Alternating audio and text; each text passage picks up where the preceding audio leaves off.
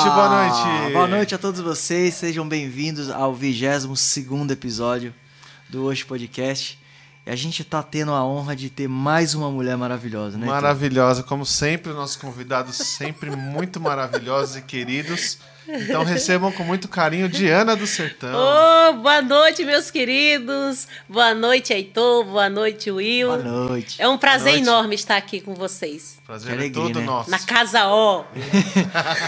Então eu tava até pensando, gente- eu- eu tô muito feliz, cara, com a gente mesmo, porque a gente não, não precisa esperar um mês da mulher pra trazer tanta mulher maravilhosa, né? Exatamente. Saber é que a gente tem ainda inteiro, muito é. mais, né? Exatamente. O ano inteiro e toda hora. E vai ter muito mais Vai ter vocês. muito mais, sempre. E Que agora, maravilha. essa mulher aqui que eu olho pra ela, eu só vejo risada. Exatamente.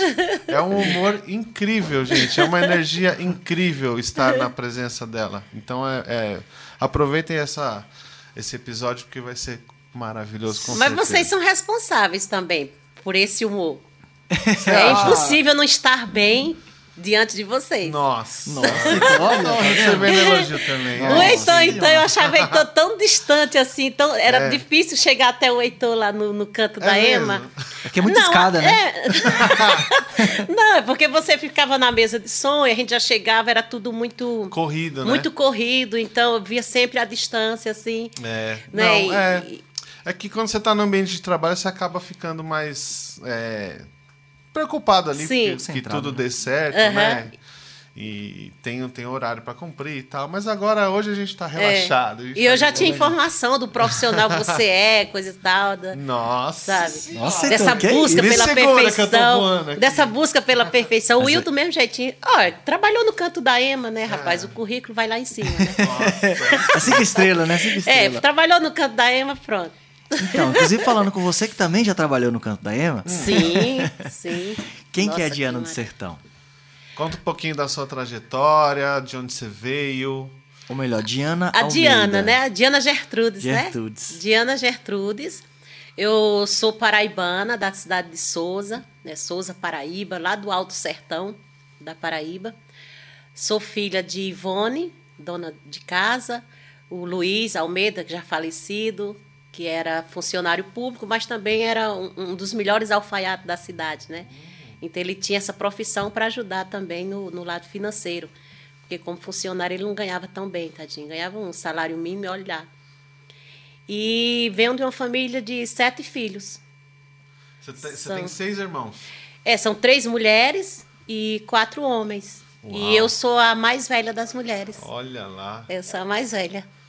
Sou a terceira barriga da minha mãe. Que bonitinho. Primeiro Leonardo, Vicente, aí eu, aí vem Silvana, Juscelio, Lazuí e Luiz Antônio, o Léo Silva. E você passou a infância lá, no passei, sertão. passei. Nasci e me criei no Alto Sertão, lá em Souza, até, o, até 20, 21 anos, 20, 21 anos que eu saí, quando eu fui para Monteira. E Até tá os todo 21 mundo aqui, Silvana tá em São Paulo. É, Silvana está em São Paulo, o Leonardo é o mais velho, está em, em Goiás, né? Ele foi muito jovem para lá, com 18 anos. Está em Anápolis.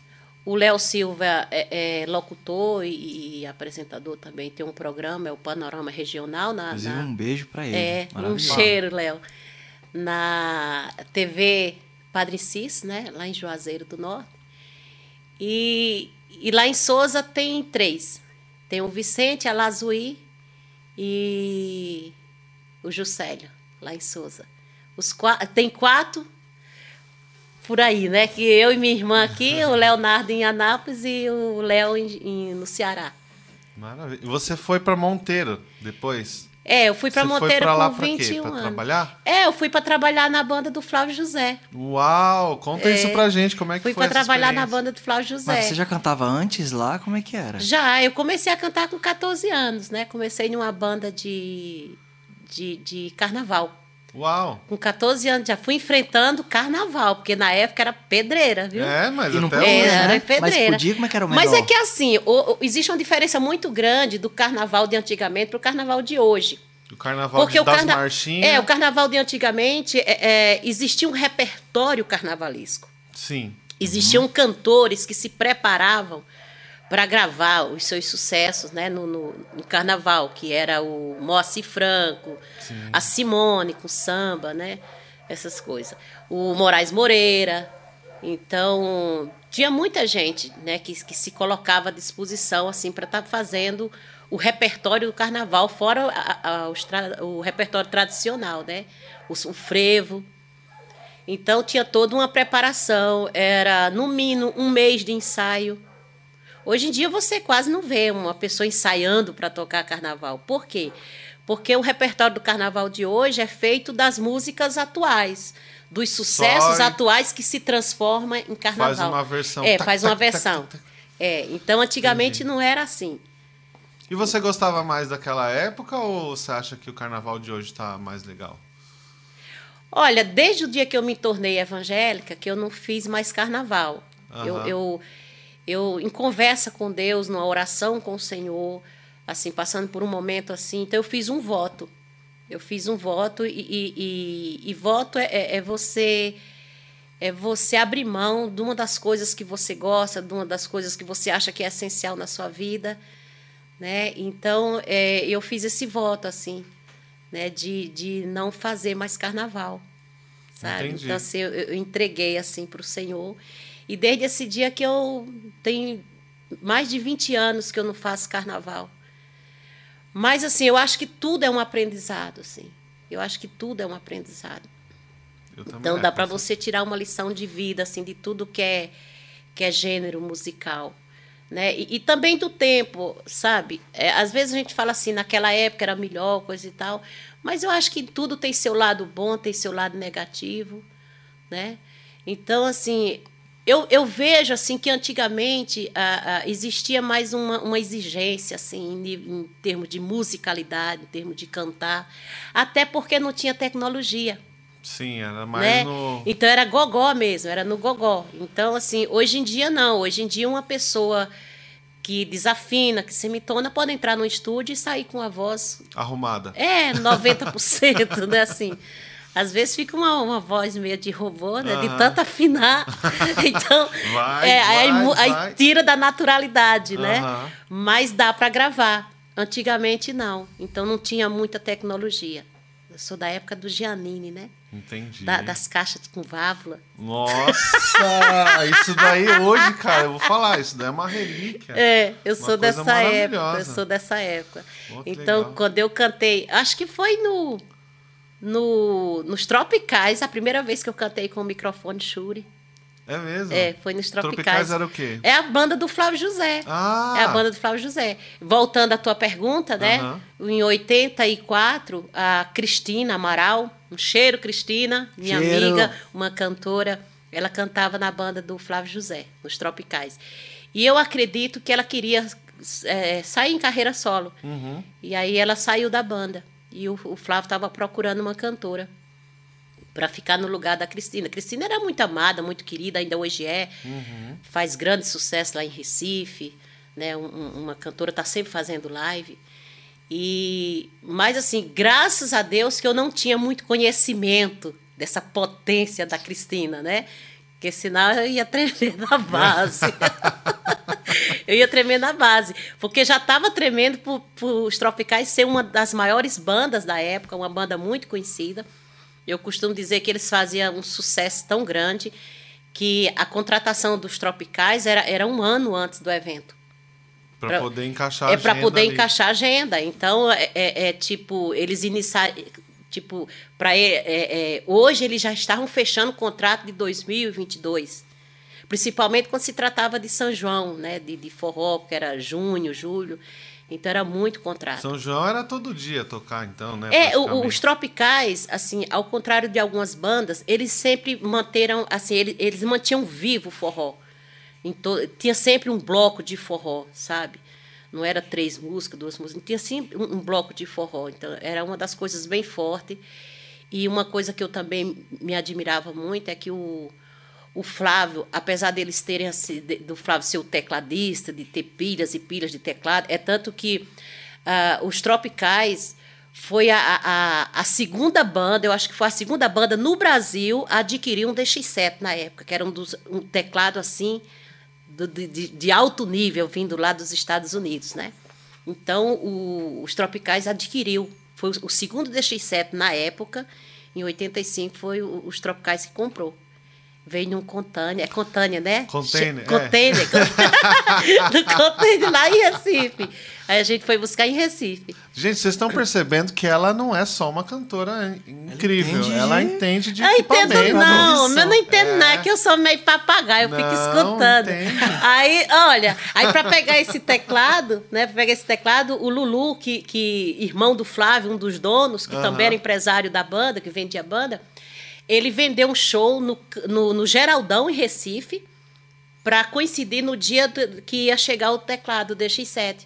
Aí a gente foi para Recife fazer esse show, e a gente foi cedo para pegar esse Pegar o teclado. É pegar o teclado no porto que estava vindo, né? E já chegaram, e aí, pegou e já E aí o, o, o, Lulu disse: você vai ter que estrear, porque eles queriam, porque queriam estrear no Geraldão, mostrar lá para Recife aquele teclado, o segundo teclado, assim, adquirido no Brasil, uh -huh. né? E o Flávio falou, mas rapaz, eu tenho que estudar os timbres, não sei o que. Aí, aí o Lulu, não, você vai ter que, que tocar esse teclado, não sei o que. Aí a gente já levou lá para o Geraldão, enquanto estava arrumando, o Flávio estava lá fuçando e tentando tirar o melhor timbre, pesquisando, né? Sim, porque é uma coisa sim. que vem dos Estados Unidos, importado, né?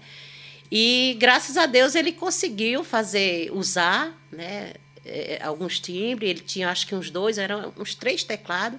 Mas o, o que me chamava a atenção é, é, que nenhum teclado, por mais, por mais importante, por mais grandioso que fosse, substituía a, a sanfona no forró. Ah. Flávio não admitia. Então, é, quando chegava na parte do forró, ele abria mão daquela pilha de teclado e pegava a uma sanfona que na época já era uma. É, como é o nome? Escandale. Escandale. Escandale. Eu me confundo com os nomes. Uhum. Já era conhecida, né? Na uhum. época, em 85, e o Flávio tirava em cima, assim, as músicas, né? Então, aí eu fui para lá. Ele foi na minha casa, pediu para o meu pai, foi passar um dia lá com a gente, almoçar com a gente. Foi ele e a mãe dele. Porque a pessoa que informou para ele que eu estava parada, em só, a Diana é, é, encerrou o contrato no Crato Ceará, com a banda do Crato, e está parada. E ela canta muito bem, aí deu falou das minhas características, que eu era eu era o extremo da Cristina em termos de visual, né? A Cristina, ela ela ela tinha um visual mais assim social sabe, Sim. vestido, essas coisas. Uhum. Eu não, eu, eu, eu, eu, dizia que eu era a Tina Turner do sertão. Enquanto que a Cristina usava o cabelo arrumado no uhum. cabeleireiro, eu usava o cabelo cacheado sabe? É, eu, eu, em pleno sertão, eu usava bota. Uau. em pleno sertão da Paraíba, eu usava bota de camuça, eu usava gravata, né? Eu, eu cantava de short, essas coisas. Então, assim, usava boina. Então, eu, tinha, eu tinha muitos acessórios que as cantoras da época quase não usavam, porque elas iam mais para uma linha do, do social. Uma mulher à frente do seu tempo. Eu era, eu era à frente do meu tempo. Você vê minha foto com o Luiz Gonzaga, você percebe que eu estava eu tava à frente, eu sempre fui à frente. E, e, e, paguei um certo preço por isso, né? Assim, por quê? Porque, assim, é, é, o fato de eu andar com cabelo cacheado, às vezes insinuava que eu fumava maconha. Ah, é? O pessoal fazia essa associação aí? Fazia. O preconceito, né? Preconceito. O preconceito. Imagina antigamente. Então, assim, imagina cabelo cacheado, bota de camuça, né? No Alto Sertão da Paraíba. E eu falo assim, 79. Porque 85 que eu cheguei eu nos não tropicais. Tinha nascido, gente, em 79. Então, então, e usando óculos escuro à noite. Eu usava óculos escuros, eu tinha óculos cara de gato para cada roupa, eu tinha, eu tinha uns oito óculos. Para cada roupa eu tinha um estilo de óculos. Então a pessoa dizia: essa mulher para aguentar essas botas. Maconheira. Só pode. Di, mas de onde vinha essa inspiração para esse figurino usado aí? É. Eu usava, eu, eu, eu assistia assim, as frenéticas, entendeu? Era as frenéticas, Baby Consuelo, é, Tina, era Cindy Lauper, essas. então, essas cantoras, assim, aí eu, eu, eu ficava na, na, essas informações, eu ia juntando, porque assim, eu gosto de tirar, assim, eu gosto de, de perceber e de absorver o melhor do ser humano. entendeu? Em termo profissional, essas, em termos de pessoa. E, e, e aí vou juntando. Então, quando menos esperar, você estava vendo uma Sinlaupa, uma Tina Turner no palco. e, Porra, assim, eu tinha dificuldade porque não tinha onde comprar roupa. Eu criava roupa. Você fazia. É, Seu eu pai te ajudava? Não, meu pai? É, Não, nas roupas para comprar? é. Não, era assim, eu tinha dois salários na época. Eu tinha dois salários. Que era o salário da prefeitura, que eu era funcionária da prefeitura, Sim. a serviço do serviço militar. Entendeu? A serviço do serviço militar. Então, e o meu celular tá tocando. Ah, tá. Eu vou já desligar. Aí sei que eu era serviço do, do- eu trabalhava a serviço do serviço militar. Então, assim, o dinheiro da prefeitura eu dava todo na minha casa. Sustentava a minha família, essas coisas. E o dinheiro da banda servia para eu comprar um extra mais, até para minha família, né? E, e também comprar minha, meus E figurinos. Fazer os figurinos. E fazer pra- figurino. Pra Então, eu, eu, arrasar na é, eu noite. trabalhava muito. Eu trabalhava de segunda a sexta na prefeitura e final de semana eu cantava. Viajava. Aí quando eu fui para Monteiro, passei o meu, o meu emprego para o meu irmão. E como é Aí- cantar e viajar assim aos 14 anos? Olha, Ah, muito nova, né? É, muito novinha, eu É. aguentava, aguentava o tranque. Olha que a gente enfrentava muita estrada de, de terra, sabe? Cidades que não tinha água encanada. Então era delicado naquela época, o sertão é- era delicado, né? Mas eu, naquele auge lá, né? Novinha, então assim, tirava de letra, mas também tinha, tinha seus, seus cansaços também, né? Era bem cansativo. E- e Aí quando eu fui para Monteiro, transferi meu emprego para meu irmão, aí fiquei só trabalhando na. Aí foi a partir dos tropicais que eu fui só cantora. Já não tinha mais outro emprego paralelo, né? Isso era. Você tinha. Em, em 80, e- eu tinha 21 anos.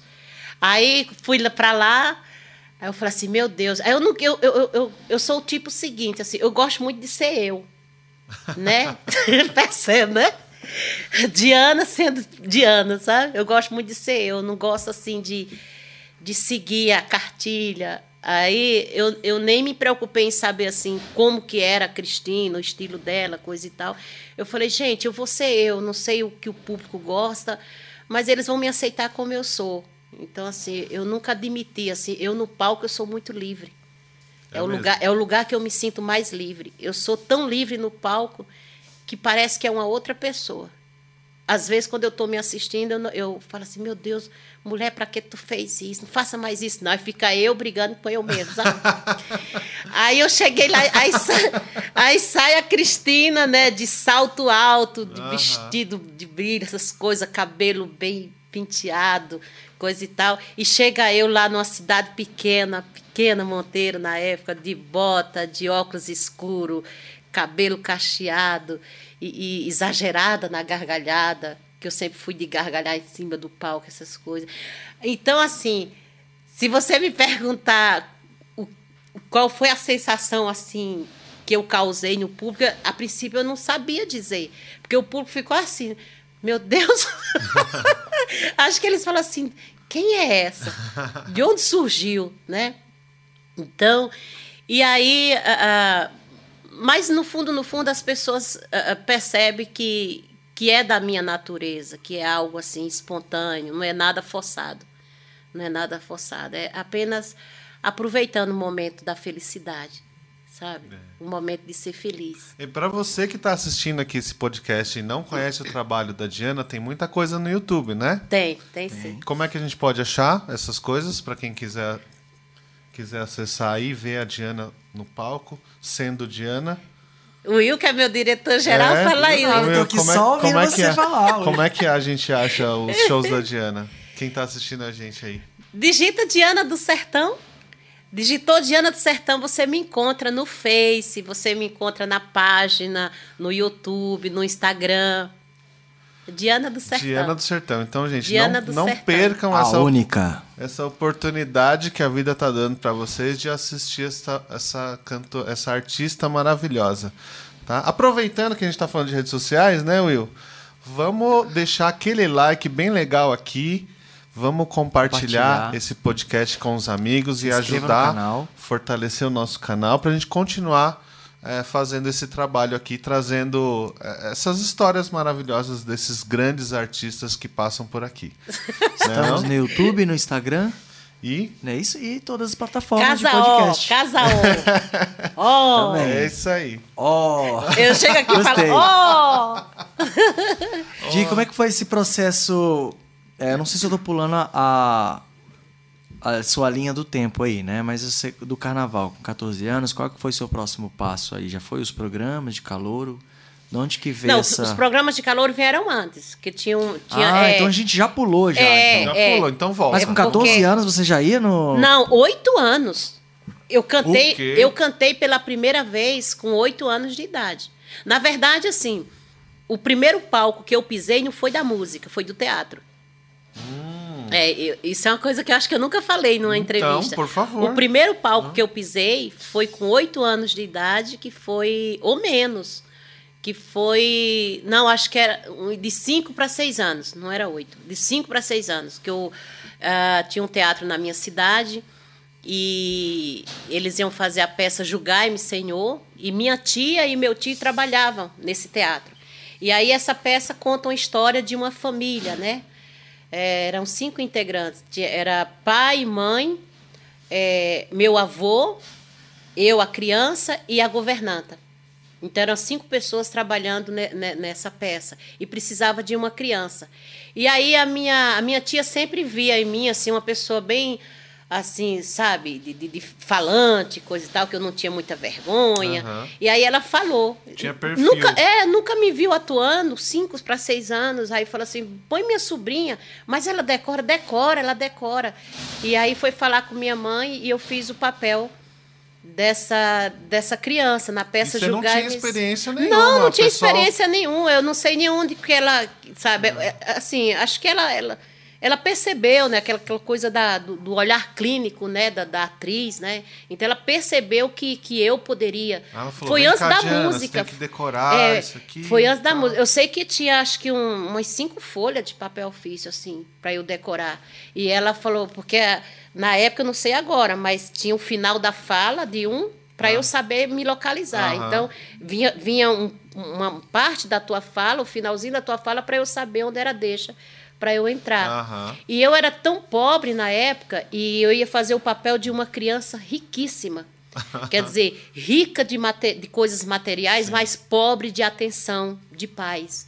Entendeu? É tanto que eu tinha mais como mãe a governanta do que mesmo a minha mãe. Né? E aí eh, eu era tão pobre que eu não tinha uma boneca à altura do que, do que a personagem pedia, né? E aí, quando eu falou assim, você traz a boneca, aí eu levo. aí Foi, no dia agora? do teatro, tem boneca? Tenho. Aí levei uma bonequinha, uma bonequinha que comprava na feira, a bonequinha era desse jeito assim, ó. sabe?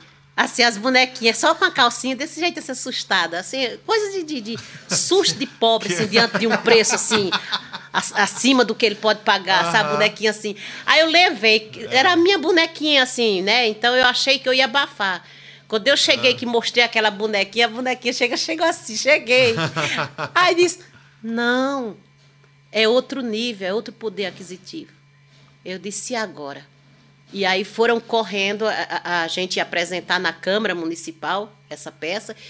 E a- de frente à Câmara tinha muitas casas de rico. Aí correram, Aham. foram na casa dos ricos lá. Pediu uma E boneca. pediu uma boneca. E tinha lá um ricaço lá que morava de frente à prefeitura, que a Câmara era na prefeitura. E aí disse: "Não, tudo bem, a gente fornece. Aí forneceu aqueles, aqueles bebê bonito, né? Pela primeira vez, né? E única, eu pude ter aquele bebê comigo. E aí era, foi assim que eu comecei. Aí fiz essa peça e no final dessa peça interessante que o final dessa- era uma peça assim que tinha um- uma certa certa não era algo trágico assim porque a, a minha mãe traiu o meu pai na peça sabe e aí acho que meu pai matou minha mãe suicidou era uma coisa assim e no final eu terminava sozinha toda de luto e com a governanta porque dos cinco integrantes, o que restou foi a governanta que eu tinha como mãe. Entendeu? Uma então, família nova. Começou uma família nova. é, começou a família nova, eu com a governanta que na época era, era minha tia, né? Aham. E minha mãe falava, então, minha mãe achava essa cena muito forte, para uma criança de 5 anos, para eu poder processar. E minha mãe ficava o tempo todo dizendo: Olha, não, não sou eu que vou morrer, não é seu pai, aquilo é uma brincadeira. E ficava o tempo todo conversando Pra comigo, não- para eu não absorver. Mas era mesmo, né? Era uma cena mais... Sim, uma cena é, muito forte. E assim, e, e- e eu chorava muito nessa cena. De verdade? De verdade. Chorava eu chorava de verdade, mas assim, mas eu não levei esse choro para casa, eu não levei. Era uma coisa assim, eu Mas você que- entendia que era uma entendia peça. que era uma peça, mas que eu, eu- o, o- o diretor ele ia coordenando, "Ó, isso aí você tem que rir, você chora no ensaio, né? E aí a- a- foi assim que eu, a primeira vez que eu pisei no palco, foi de 5 para 6 anos. Aí a partir dos 8 anos, eh, eu comecei a cantar num programa de Domingo Alegre que tinha na cidade. E uma, uma amiga da minha irmã, da minha mãe, chegou para minha mãe e falou assim: Olha, a Diana devia participar, ela vai cantar, porque ela me via cantando no- nos dramas, né? A gente fazia drama, essas coisas. Drama é- era, era tipo um teatrozinho que a gente fazia, né? Aí cantava, cada um se apresentava com. Era tudo voltado para a arte, né? E aí minha mãe deixou eu e aí eu fui. Aí eu tirei em primeiro lugar. Aí fui tirando em primeiro lugar e as- os pais já não queriam que os filhos Foi ganhando tudo. é, eu fui ganhando, cantando, cantava música adulta, que as crianças cantavam música de, de criança, né? E eu já cantava música de adulto. E fazia o gesto, essas coisas, né? E aí os pais falaram assim: não, essa menina aí tá ganhando todos, meu filho não vai mais não, não sei o quê. Oxe. É, aí não queria. E assim, eu não sei se eu gostava mais de cantar ou dos presentes que eu trazia para minha mãe. Porque para mim sempre foi algo assim muito muito precioso, alegrar o coração da minha mãe, trazer. E era uma pobreza assim, menino, que não era pobre não. Para eu ser pobre, ser pobre, eu tinha que fazer um cursinho. Sabe? Eu tinha que Era- fazer um cursinho sabe? Eu tinha que fazer pós- pós-graduação para ser pobre. Era, estava abaixo da pobreza, o, o nosso nível financeiro. Então, o que é que eu trazia? Eu trazia copo, jogo de copo, eu trazia aquelas jarras tipo abacaxi, eu, eu trazia sabão. Então, tudo isso para mim era. Nossa, quando eu chegava em casa, minha mãe dizia: O que é que trouxe hoje? Aí eu já dava para minha mãe, né?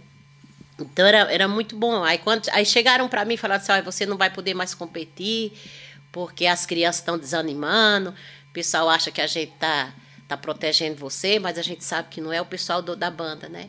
Aí eu disse assim: e eu não vou poder cantar mais? Não, você vai cantar, só que você vai cantar é especial. Você vai ter a sua apresentação, você não vai mais concorrer. Aí eu falei, mas eu não vou ganhar mais nada. Aí diz, não, você vai continuar ganhando, a gente consegue. Porque os presentes era o comércio que doava, Ah, né? sim.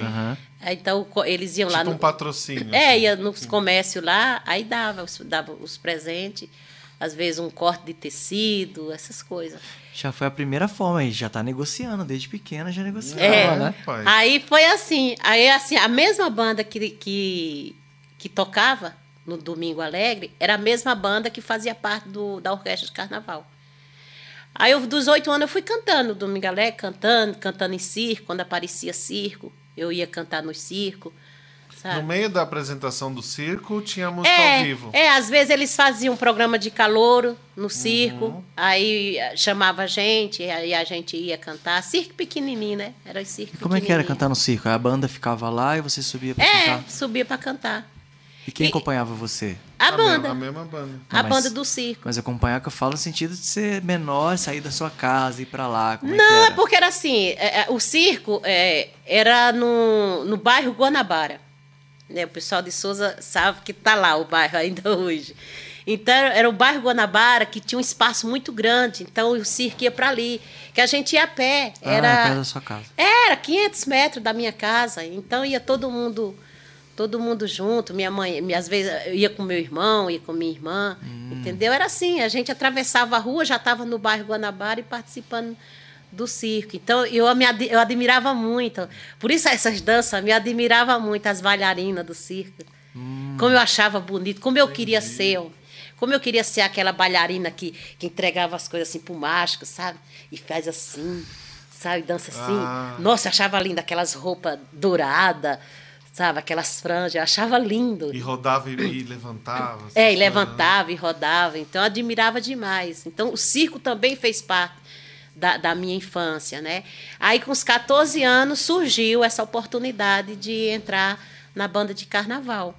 Porque, assim, acho que na, foi, foi, um espaço de tempo tão curto para encontrar uma cantora, uhum. não, tinha como procurar, assim, não tinha tempo. Acho que tinha oito, dez dias para o carnaval, quando a cantora desistiu. E aí eles falaram: vamos levar aquela menina que faz Domingo Alegre, ela é afinadinha, ela canta direitinho. Ah, mas ela vai. Ah, ela canta música de adulto, sei o quê. Aí o maestro era compadre do meu pai. Aí disse, ah, filha de Nequinho, eu conheço Nequinho, vou lá conversar com ele. Aí foi conversar com meu pai. Aí meu pai falou que eu era menor, que eu tinha 14 anos. E aí ele falou, vamos falar com o juiz. Aí foi falar com o juiz. Ah, não era tão simples assim, né? Não, não era não. Não era não. Aí foi falar, porque é, é para cantar tanto no matinê como à noite. Aí foi falar com o juiz. Aí com o juizado menor, né? Aí uhum. o juiz falou que eu podia, mas com a condição. Eu tinha que ir com o oficial de justiça e tinha um horário certo de eu, de eu vir embora. Porque o juiz deduzia que entre meia-noite e uma hora o pessoal já começava a ficar alterado. O baile começava às 11, né? Uhum. Acho que era das 11 às 4 ou às 5 da manhã, das 11 às 4. Certo. Então o juiz deduzia que de meia-noite a uma hora as pessoas já ficavam meio que bêbadas. Então você fazia o começo do baile. É, eu fazia o começo do baile. Aí aquelas músicas de sucesso, aí já jogava para mim, eu fazia até meia-noite e meia, uma hora, e o oficial de justiça ali comigo. Daí, aí quando você ia embora, o pessoal ficava, meu, cadê a cantora? Pô, tava é. tão legal. Aí eu ia embora. Era... Isso até chegar à minha, minha maior idade, né? Que, uhum. Mas aí é, é, com 16 anos continua a mesma coisa. Não, só, assim, só com 18 que você pôde fazer. É. Aí quando foi com. Não, aí aumentando a idade, aumentando a. Aí é mais um pouquinho. Ó, oh, fez 15, hein? Vai fazer até a uma e meia agora. Fez 16, vai fazer até as duas. Aí, terminando o carnaval, o ah. Irapuruzimbo, que era a banda que acompanhava o Domingo Alegre e fazia também o carnaval, eles resolveram voltar com a banda, porque por enquanto eles estavam parados, eles só faziam Domingo Alegre, essas coisas. Uma banda de muito sucesso da minha uhum. cidade. Uhum. Ainda hoje é, é, recebe a homenagem, né? É, porque fez parte da cultura lá de Souza. E aí eles resolveram voltar com a banda e perguntou se eu queria. Eu falei que eu queria. Falei é. com meu pai. Aí meu pai veio, meu pai com as condições. Eu deixo. Mas o irmão tem que ir com ela. Então, até os 18 anos ou mais, enquanto eu estava em Souza, até os 18, 19 anos, meu irmão que andava comigo. Para onde eu ia, meu irmão ia comigo. Aí, Você tinha o guarda-costas é, da eu família. tinha meu irmão, que ficava lá no quarto comigo. Aí era uma despesa a mais para a banda, né? Mas era o que meu pai impõe, a assim, a condição do É justo. Pai. É. Não, você aí quer fiquei... ter esse talento, vai ter que ter o irmão junto, é tudo bem. Aí eu fiquei. E minha mãe também tinha muito medo, assim, do pessoal falar mal de mim, de eu ficar moça falada, sabe? Uhum. Porque já achava que eu podia fumar maconha, por causa do cabelo cacheado e dos óculos escuros. Então, para ensinar outras coisas, era rapidinho. É. E assim, e, e eu confesso a você que eu, eu era tão apaixonada, era não, sou ainda, né? mas na época, assim, pela música, pelo meu trabalho, que as demais coisas, os demais divertimentos ficaram tão pequenos. Eu não namorei muito, eu não tive grandes relacionamentos assim. Até porque os rapazes, eles se apaixonavam por mim, eu no palco. Uhum. Né? Então, se apaixonava. E aí, uh, quando eu começava a namorar, aí aquilo que atraiu os caras era exatamente aquilo que, que fazia atrapalhava. que atrapalhava. Que porque era, já, você não era, tempo. Aí já tinha aquela coisa do ciúme, essas coisas, né? Porque assim, é, as pessoas me viam assim como duas pessoas. No dia a dia eu, eu era cabelo preso, roupa social, que eu trabalhava no serviço militar, coisa e tal, era uma outra postura. Então, quando me via no palco, meu Deus do céu, eu ficava irreconhecível. Porque já vinha toda uma produção, sabe, que, que eu sempre que surgia de mim mesmo. Nunca ninguém chegou para mim para dizer veste assim, veste assim. Não, o pessoal olhava assim, você vai fazer essa roupa? Vou. Você vai vestir isso? Vou. Então era bem assim. E aí eu, eu levei minha vida todinha assim, trabalhando, né? Uma parte da minha vida trabalhando no serviço militar, toda comportadazinha, né? Coisa e tal. À noite cantando, com os cabelos cacheados, essas coisas. E, e foi assim meu dia a dia. Então, assim, era também muito cansativo. E nas folgas eu ficava em casa, eu, eu, descansava. família. Às vezes tinha a festa de setembro, que é uma festa muito conhecida, que é uma festa de padroeira que tem lá. Então, muitas vezes eu fiquei em casa, assim, eu, eu comprava roupa, porque todo mundo queria roupa nova na festa de setembro, né? Então, assim, aí eu trabalhava bastante, e aí eu ajudava meus pais, eu comprava roupa para todo mundo. E assim, eu já vivia tão envolvida com o público, com festa, que, que ficar em casa, curtir minha avó, ficar na calçada da minha avó Deocleciana, era o maior presente para mim. Então, às vezes, enquanto todo mundo queria, porque queria ir para a festa de setembro e coisa e tal, e curtir, eu vestia meus irmãos, mandava meus irmãos ir para a festa, aí dizia, olha, quando vocês voltar, traz um cachorro quente para mim, ficava na calçada da minha avó, esperando aquele curtindo a minha avó, né? Porque eu sempre fui apaixonada por ela, eu acho que eu tenho muito dela, as características dela, assim. É. E ficava na calçada da minha avó até meia-noite, meia-noite e pouco, esperando alguém que viesse primeiro trazer meu cachorro quente. E eu ficava ali. Ali era a minha festa de setembro. Às vezes, muitas vezes eu fiquei assim, alguns dias. Que a festa de setembro é, são três dias fortes, que é seis, sete oito. Né? Mas o parque, quando chegava, o parque já chegava uns- uma semana antes. O parque da. Tinha, é, Montava um parquinho. Aí montava o parquinho, Ah, tinha Já aquelas. vi acontecer bastante. É, tinha é, é, canoa. Não era um parque tipo assim. Mas no- roda gigante tinha. Play Center. Tem a roda gigante, Ah, é, é- nossa, é a matriarca. Montanha né? russa. É, Pequenininha. roda- não, montanha russa não. Não, homem. Era roda gigante. Era. Aí o, a, a- a- o homem que vira macaco, a mulher que vira macaco. Ah, Era, tinha que a mulher que entrar, tinha aquele. a- nossa, aquilo lá eu ia assistir. perna de pau. Aquelas pernas. Não, ela virava gorila. Oxe. Tinha, tinha uma casinha assim. Você pode pesquisar aqui dentro. Era, era o Parque Seu Lima. Era um dos parques assim, mais caros da época, que já eram contratados assim, para ir todo ano. E o Parque do Seu Lima. Aí tinha a mulher que virava King Kong. Então, não sei o que, que eles faziam, ficava aquela mulher bonita, né? A gente ia lá para dentro, era tipo. Assim, um- um- uma. Não era cabana. Eles montavam, né? Aquele quartinho, a gente entrava e ficava de trás do espelho aquela mulher assim bonita. E quando a gente menos esperava, a mulher ia criando pelo, criando pelo, e virava um, um- um gorila.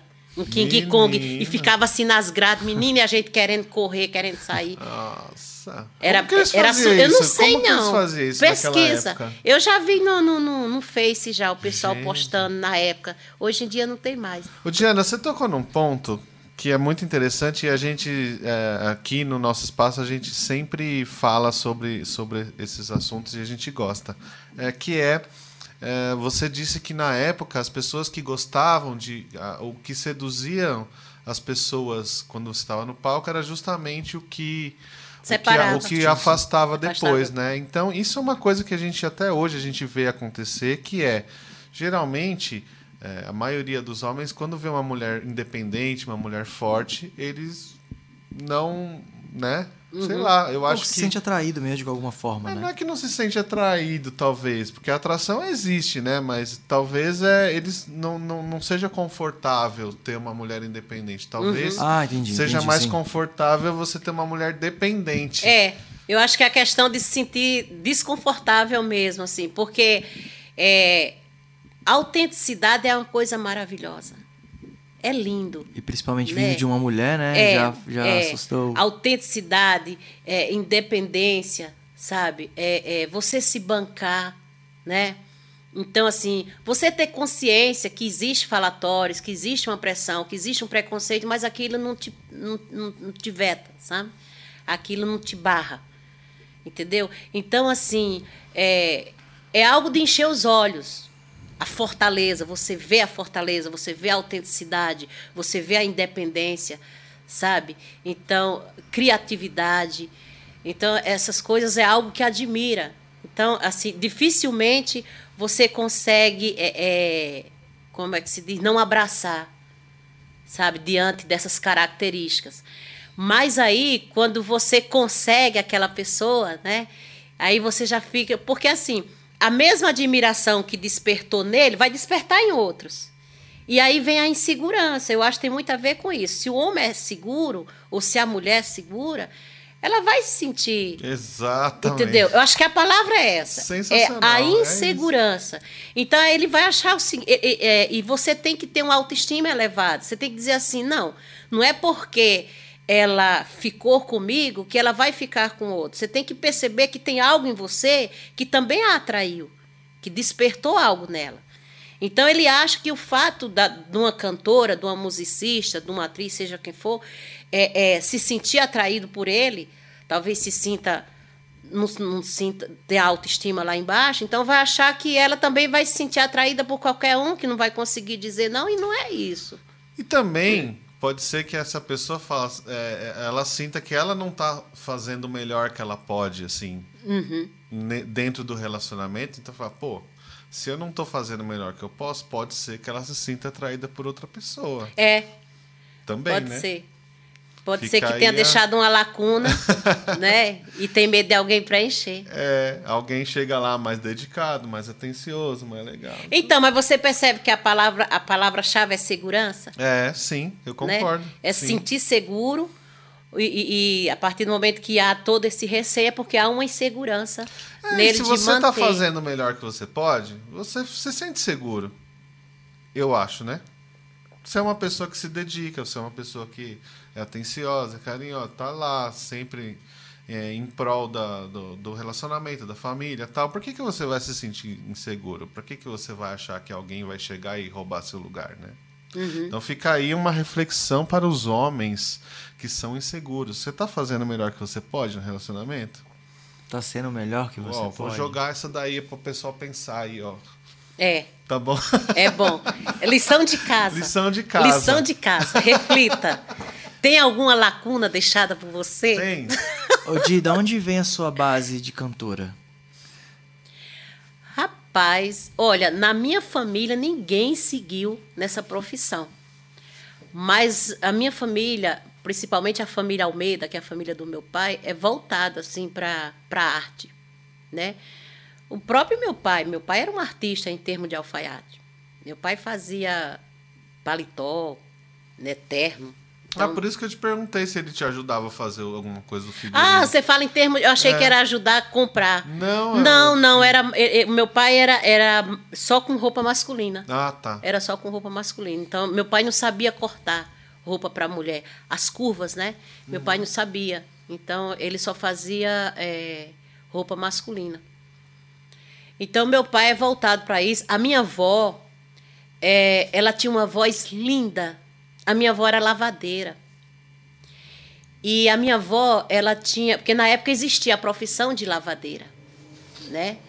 Então, a, a minha avó, ela se sentia uma das melhores lavadeiras de Souza.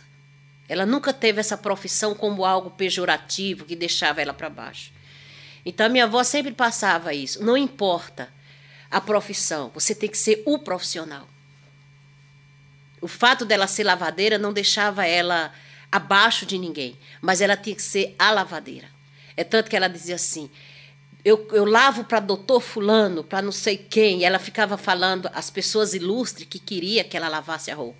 E ela lavava roupa no rio. Então, assim, ah, eles, elas atravessavam o rio para ir lavar a roupa onde, tinha mais, onde era mais fundo, né? Que a roupa, a água era mais limpa, coisa e tal. Então, quando eu chegava na beira do rio, que eu ia atravessar o rio para encontrar com a minha avó, para ir lá ver minha avó lavando, eu de longe eu ouvia a voz da minha avó Cantando. cantando. Que lindo, Minha gente. avó cantando na beira do rio. Deve Isso- ser uma lembrança maravilhosa. Nossa, nossa. Ela cantava. Você lembra alguma É. música que ela cantava? Essa noite eu chorei tanto, sozinho, sem ninguém. Por amor todo mundo chora, por amor todo mundo tem. Ah, Era mais ou menos assim as músicas que ela Nossa, cantava. bonito demais. Nossa, que dá lindo. até arrupiado aqui, rapaz. É, Bonito. da Núbia Lafayette, meu Deus, nossa, eu esque, esqueci. Mas minha avó cantava cada coisa linda, sabe? Cantava coisa a coisa mais linda. Era Mi- uma coisa que você já então já ia. É, então assim, às vezes ia lá ver minha avó lavando roupa. A minha mãe também lavava roupa, né? Mas minha mãe nunca foi muito de cantar assim, né? Mas a, a minha avó é que cantava. Qual era a outra música que a minha avó cantava? Você, é, ela, ela fala, você contando essa história, eu lembro da minha avó. Ah, Minha avó, Olivia Rosa, que, é, é- que deu o nome à minha filha, né? Ela já é falecida. E ela também era uma mulher que era muito à frente do tempo dela. Cara, as roupas que ela usava, velho, mano, eram umas roupas diferentonas, sabe? Tipo, umas, uma, uma camisa preta com umas bolas brancas, assim, desse tamanho. O cabelo dela, tem uma foto na sala da casa da minha mãe, que ela tá com um cabelo, tipo o Amy Winehouse, sabe? Essas, Cabelo tudo enrolado aqui, ó, desse tamanho, assim. E, meu, ela, é- ela também. Eu vejo muito, muitas semelhanças, assim. Do, Minha do avó era fala. de uma personalidade muito forte, sempre foi pobre, sabe? Ah, era dona de casa, minha avó nunca foi de sair, assim, nunca trabalhou fora. Eu não sei como minha avó conseguia conviver com duas pessoas tão diferentes dentro dela. Sabe? Porque ao mesmo tempo que ela era essa pessoa de personalidade forte, que não se sentia inferior a ninguém, ela era muito submissa ao marido. É, mas é cultural isso, é né? cultural. Eu acho que ela, ela- Talvez ela nem pensasse que é o certo, mas é o que ela deveria fazer. É, é, é o aprendizado, né? É, Que vem dos pais, né? sim. Ah, a música que eu tô lembrando, que ela cantava. Essa noite eu queria que o mundo acabasse e para o inferno o Senhor me mandasse para pagar todos os pecados meus. Eu fiz sofrer a quem tanto me quis, fiz de ti meu amor infeliz. Essa noite eu queria morrer. Perdão. Quantas vezes tu me perdoastes, quantos prantos por mim derramaste, hoje o remorso me faz padecer. Esta é a noite da minha agonia, é a noite da minha tristeza, por isso eu quero morrer. Gente, Nossa, que bonito. Era- Que música triste, gente. É, Nossa. acho que é da Núbia Lafayette. É, é, essa era os tipos de música que minha avó cantava. Então, assim, eu, eu sabia onde minha avó estava lavando roupa porque eu ia pela voz dela. Que lindo. Quando eu chegava na beira do rio, eu dizia, onde minha avó está lavando hoje, né? Aí eu Deu minha saudade avó. dela agora? Nossa, rapaz, Deocleciana. E como deu. A Diana está com os olhos rasos d'água, gente. De saudade da avó. Muito lindo isso. E aí você tinha essa referência dela e você já cantava também. É, já cantava. Eu acho que vem dela, né? Aí como a gente, eu entrei nesse assunto porque eu falei das pessoas que, que eram envolvidas com arte, então a minha avó foi aquela pessoa que, que se tivesse nascido numa outra cidade, né, se tivesse tido outras condições, né, com certeza a minha avó teria sido uma cantora, né, uma, uma cantora da noite, uma cantora de baile, né. Aí tem as minhas irmãs também, elas são afinadas, elas cantam. É, aí tem a parte do- da, da parte do meu pai, que meus tios eram de teatro, de coral, entendeu? O irmão do meu pai, a irmã do meu pai, eles faziam coral, ele- eles cantavam. Mas assim, é, na época era muito difícil. Eu dei sorte, porque era muito difícil você abrir mão de um trabalho, né, um trabalho Formal, é. formal, né, para encarar a música. Entendeu? Era muito difícil. Então você foi corajosa, né? Eu fui. Com o consentimento dos seus, dos Do- seus pais. é, dos né? meus pais. Enquanto eu estava em Souza, meu pai, ele não ele não admitia eu abrir mão do trabalho. Sim, Eu tinha que ter o trabalho, né, o normal, e o trabalho como cantora. sim. Mas aí quando eu fui para os tropicais já não dava, porque eu tinha que morar em Monteiro. Então já não dava para eu ficar com esse trabalho, né? E aí eu tive que ficar só como cantora. Aí, a partir de lá, eu fiz um show com, com, com o Luiz Gonzaga e tive a honra de não só de, Como conhe- de show? conhecer o Ah. rei, o Lulu, que é o, o empresário que é um- era um dos donos, contratou o Luiz Gonzaga para ir fazer um show lá na nos Tropicais, o, o, o clube, os Tropicais. E Luiz Gonzaga estava fazendo muito sucesso com a Gal Costa, com a música Sanfo, é, Forró número um, né? Uhum. E aí, o Luiz, o, quando ele chegou lá, o Lulu perguntou se eu podia fazer a parte da Gal, né? Ah, que estava no que- repertório nossa, dele. Aí, ah, mas sabe na canta que o Luiz Gonzaga era muito exigente, não tinha papa na língua, ele não tinha filtro para falar. Que queria, queria falar, ele falava, principalmente quando se tratava de música, ele levava a coisa muito a sério. Sim. Né? Então, ele não, o Luiz Gonzaga ele não sabia brincar de música, brincar no sentido de fazer de qualquer jeito, não brincar no sentido da palavra assim, né? Porque é um divertimento, a gente brinca no palco, mas a, a- a brincar no sentido de fazer de qualquer jeito, Luiz Gonzaga não era assim, nunca foi. Então, as pessoas que, que, que, que estavam com ele, era, ele, ele queria que, no mínimo, fosse assim também, profissional.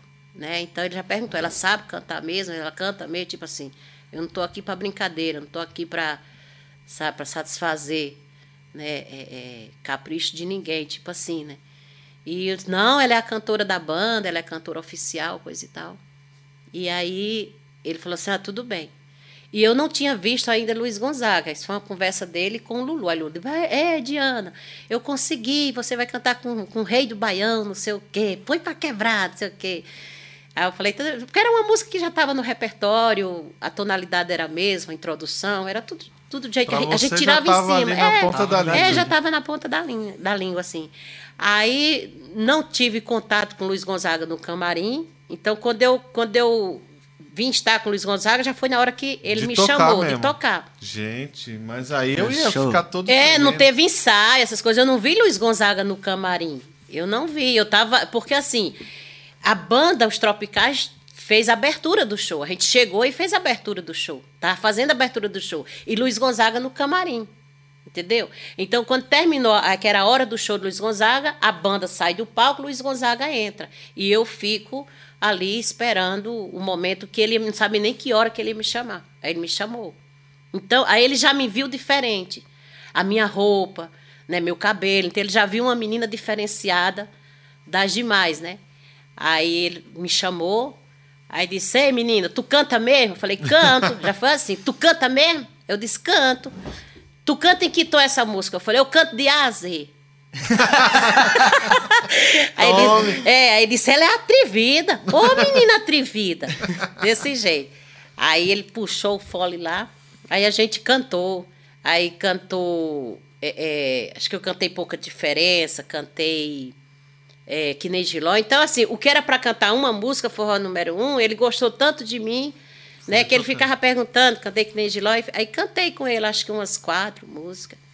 E aí, de uma música para outra, ele se admirava, ele ria, ele me achava engraçada, eu ia dançar perto dele, sabe? E ele ficava muito empolgado. Então, assim, é, é, foi um, um, um momento à parte do show dele, né? Porque eu tinha toda, eu interagia com ele, né?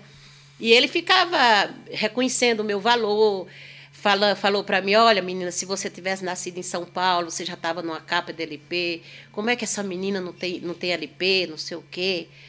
Aí, quando eu terminei o show, ele falou assim, ô menina, aí eu olhei para trás, ele disse assim, você vai longe. Falei, obrigada, rei. Aí saí. Então, a partir dali, aí despertou em mim essa coisa de vir para São Paulo, porque o rei tinha dito que se eu tivesse nascido em São Paulo, eu estava numa, numa capa de LP. E aí já começou, eu falei, meu Deus, eu preciso ir para São Paulo, preciso ir para São Paulo. Né? Eu estava com seis meses só no. no, no- foi em, eu cheguei nos Tropicais no início de 85 e era São João de 85. Aí minha tia de São Paulo foi, foi visitar a gente. E Você aí falou, ela. tia, quero ir com você para São Paulo. É, ela foi visitar a gente, né? Ela foi visitar a gente. Eu ficava só pensando assim, já pensou, se eu- que eu assistia muito Chacrinha, sabe, esses programas, era tudo tão distante da gente, entendeu? Eu ficava imaginando, eu cantando no Chacrinha, eu imaginava é, é, no... Aquele menino que faleceu, ai meu Deus, Flávio Cavalcante, sabe? Eu, eu me imaginava participando do- da- de um programa que tinha da Lolita Rodrigues, Almoço com as Estrelas. Eu ficava sonhando que eu ia ser uma estrela, que eu ainda ainda estar ali, sabe, com eles, coisa e tal. Ficava sonhando, em Alto Sertão, né? E aí minha tia chegou, eu estava em Monteiro, quando a minha e minha tia chegou em Souza, aí minha mãe mostrou uma fita para ela, falou que eu tinha cantado com, com o Rei do Baião, não sei o quê. Aí eu fui fazer um show numa cidade, aí meu irmão falou assim: "Olha, eu sei onde os Tropicais vai tocar, tal dia. Se você quiser ir, aí você vai ver Diana cantando". Aí eu encontrei eu, eu encontrei com minha tia numa cidade que a gente foi fazer show. Aí minha tia falou que se eu quisesse ir, que as portas estavam abertas, coisa e tal. Aí fiquei alimentando, né, aquela aquela ideia. Aí no quando foi no final do ano de 85, eu falei pro Flávio, aí Flávio falou assim, homem, fica aqui, não sei o que, a gente vai gravar um LP. Eu disse, não, mas eu vou. Luiz Gonzaga disse que se eu tivesse nascido lá, eu estava na capa do LP. Eu vou, vou sair na capa do LP, não sei o quê. Empolgada. Eu, eu, quantos anos, Gi? eu tinha acho que de 21 para 22, acho que 22 anos. Mas assim, gente, quando eu falo de uma, uma menina de 22 anos, é totalmente diferente de hoje. Eu, é tanto que eu falo menina, né? Hoje é uma moça, né? Então, assim, era um, era um outro mundo. E, além de ser um, uma outra época, um outro mundo, uma outra cabeça, era lá no sertão, sabe? Era tudo muito pra- distante, assim. Mas isso do... tem uma mentalidade para desbravadores, quem É. vê o sonho e vai, não tem idade de. Eu sei, pessoas- mas eu digo né? assim, é, eu, eu digo assim, para para ver é. assim, a minha inocência, o quanto Sim. que eu era inocente, sabe, essas coisas. Porque hoje em dia tá tudo globalizado. Hoje em dia a internet não deixa você solitário, não deixa você, não- você tá, você conhece tudo, sabe? Hoje em dia uma pessoa vai para a Itália e, e- e pela primeira vez e anda lá como se estivesse andando há muito tempo, porque a internet traz essa informação. A gente não, a gente não sabia de nada. Entendeu? Então, assim, eu tirava a música no rádio, né? Ficava ouvindo as músicas, sabe? Às vezes conseguia uma fita, né? Uma, uma fita cassete para ir tirando as músicas. Não, não tinha informação, não tinha, não tinha Google. então, assim, aí, aí- e isso, ah, ah, isso tem um lado bom, né? Que, que traz informação, traz conhecimento, mas muito conhecimento tira a tua inocência, tira um pouco da tua ingenuidade, né? É, você vê ali as coisas É, então, são, né? vê. Então, assim. E, então, eu era muito inocente, eu era muito ingênua, apesar do meu talento, mas eu era muito inocente, eu era muito ingênua. Então, eu pus na cabeça que eu ia vir, que eu, sabe, que ele falou aquilo e que eu ia vir. Aí eu vim. Aí eles falaram assim: o Flávio José falou assim: ó, então faz o seguinte, ah, vá como se fossem umas férias. E eu vou colocar uma cantora aqui e vou falar para a cantora que ela fica até você voltar. Aí você tem esse tempo indeterminado, né? Assim, aí você vê um mês. Aí, aí eu vim para cá, aí conheci o, o- meu marido, né? O João, foi o primeiro músico que eu conheci, se tornou meu amigo, baixista, que era amigo da minha tia. E aí eu comecei, eu fiquei muito encantada pela música aqui, porque até então lá em, em- no Nordeste eu era eu era crone, eu era uma cantora de banda, Cro? crone. Crone? Crone. É, então é cantora e cantor de banda. Quando eu cheguei aqui, é, que também a, a, a, a banda, né, o baile, traz um, uma, um aprendizado muito grande. Com certeza. Né, um aprendizado muito grande. Mas quando eu cheguei aqui, aí eu conheci o barzinho. Aí eu me encantei. Barzinho, cantar em barzinho, cantar em teatro. Porque, assim, é, para você que está começando hoje, aproveite todas as oportunidades. Porque o baile te torna eclético. Né? O cantor, a cantora de baile, ele é eclético. Porque ele, tem, ele passa por todos os gêneros musicais. Ele passa por todos os gêneros musicais. Ele tem que extrair timbre para cantar de, de, de TT Espíndola Alcione. Então, ele, ele, ele transita por todos os timbres, médio, agudo, grave. E não tem essa coisa na época, não sei agora, mas não tem essa coisa de baixar o tom, não. É tanto que, que geralmente a- as, cantora, as cantoras de baile da época, eu gosto de falar da época, porque as coisas mudam, né? E eu não quero, não quero Comparar, enquadrar é, as pessoas. sim. Mas as geralmente as cantoras de baile da época, se você chegasse para elas, que, que tom você canta essa música? Canto no tom original. Sabe? Era, o, é- era não é assim, Resolveu. é Fá sustenido, é Si bemol, né? ela não falava assim. Ela dizia, eu canto no tom original. Então a gente não sabia em que tom a gente cantava. Porque era o tom que estava ali, não tem aquela, aquela preocupação de dizer, não, baixa um tom, baixa meio tom, Sabe? Então, ao mesmo tempo que eu tinha que cantar a TT Espíndola, você pra mim foi um sol de uma noite sem fim. Eu tinha que também cantar o Cione. Não sei se vou aturar esses seus abusos. Sabe? Então você transita, vai agudo, médio e grave. Então, isso é uma escola maravilhosa para a pessoa que está começando e você vai exercitando, entendeu? Mas tem um ponto negativo porque você se torna um imitador. Você imita, né? Então é tanto que volta a, expressão na época.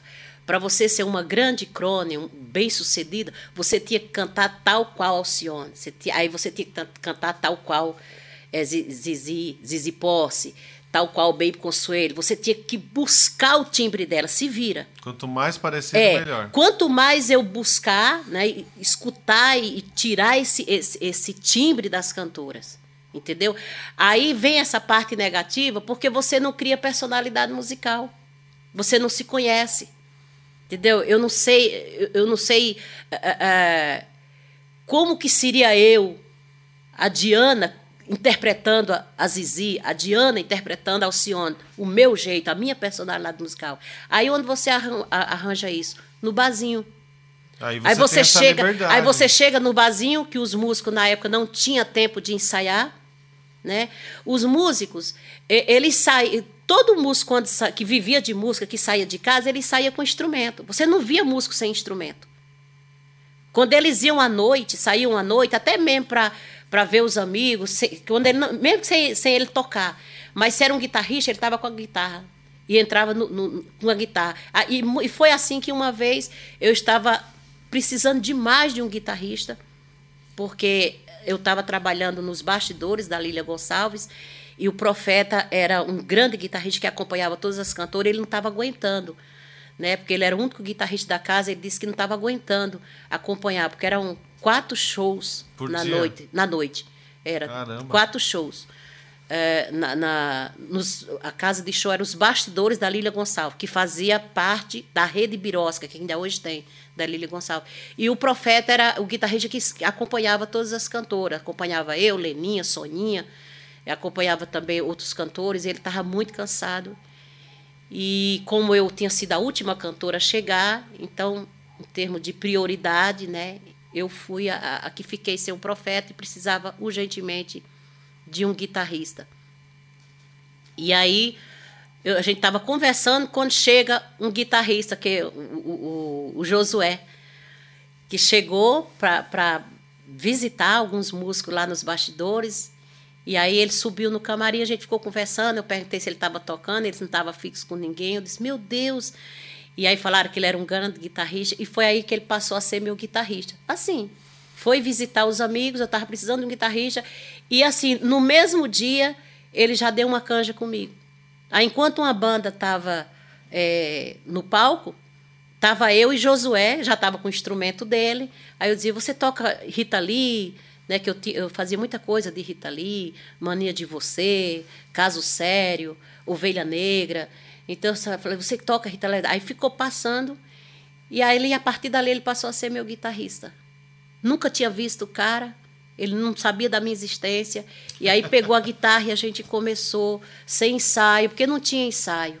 Então, quando eu queria tirar uma música nova, eu, porque assim, eu morava lá em São Bernardo do Campo, e eles moravam aqui em São Paulo, sabe? Era tudo muito difícil, não tinha Uber. Uhum. Né? Não tinha Uber, então os ônibus eram muito escassos, assim, pouquíssimos para se encontrar. E eram pessoas que trabalhavam de segunda a segunda, porque eles para viver de música, tinha que trabalhar de segunda a segunda. Sim. A Lília Gonçalves, deixa eu ver, eu eu acho que não tinha, não fechava o bar dela, os bastidores. Eu acho que era de segunda a segunda. Todo dia. Era todo dia. Porque eu lembro que na segunda ia Roberta Miranda, a segunda era a noite em que ia o, os artistas, que era a folga deles. Então, Roberta Miranda, Peninha, sabe, o Bola de Neve. Então, muitos, muitos cantores iam para os bastidores da Lília Gonçalves na segunda noite tomar um drink, conversar, bater Dava uma papo. canjinha. Às vezes dava uma canjinha. Pô, que legal. Entendeu? Então tinha muito isso. A gente nos bastidores da Lília a gente convivia assim, cara a cara com eles assistiam o show da gente, entendeu? Então o barzinho ele é muito rico. Então o barzinho é, é, é, faz você se conhecer musicalmente. Então foi no barzinho que eu, que eu vim descobrir o timbre de voz mais adequado, tonalidade, né, essas coisas, fazer, cantar do meu jeito. O barzinho te dá essa oportunidade. O público do barzinho não é igual um público de baile, que vai lá e quer ver é, uma cantora imitando uh, uh, Alcione, uma cantora imitando Gal Costa. Não, o, o barzinho, ele quer ver você. Você. Ele quer ver o teu talento, ele quer ver né, a, a tua personalidade musical. Muito bom. Então, cresci muito no barzinho. Então, fiquei muito empolgada. Eu descobri que essa mina no barzinho. Aí eu não quis mais voltar. É tanto que o Lulu, dos Tropicais, falou assim: Diana, nós já gravamos um LP e ainda não fizemos a capa. Se você voltar, eu coloco você na capa. Mesmo sem eu ter cantado, né, gravado. Aí eu disse: Não, Lulu, eu estou bem aqui, eu vou ficar, coisa e tal. Mas assim, sabe, é, se você me perguntar se eu fiz a coisa certa, às vezes eu me pego assim, me perguntando, sabe? Eu me vejo assim, eu não sei. Eu não sei se, se eu deveria ter voltado, sabe? Se eu deveria. Não sei se eu fiz a coisa certa, não. Mas eu vivi. Ah, mas eu vivi aquilo que eu. também. É, Já, já. É. As escolhas Sim. já foram feitas Sim. e com certeza teve coisas boas e ruins. É, porque a- a- eu- quando eu me pergunto assim, porque aqui, devido a uma situação ah, que eu enfrentei, familiar, eu, aí eu me tornei evangélica, né? E como eu me. Isso foi uma benção na minha vida. Mas eu me tornei evangélica numa igreja muito fechada, uma visão muito fechada, né? Que tinha essa visão de que muitos também têm essa visão e eu respeito. Ah, quem canta, quem louva o Senhor não canta no mundo. E, e eu estava conhecendo eh, o Senhor, eu estava buscando resposta de muitas coisas, solução para muita coisa. E, e aí eu tive, estava fazendo o curso de teologia, estava lendo a Bíblia, estava muito eh, eh, mergulhada na palavra de Deus. E, e eu, eu, eu fui- meio que pressionada a escolher Entre ser artista entre e, ser e artista. manter a religião. É, Como é que é essa aí fiquei de- 20 anos sem cantar.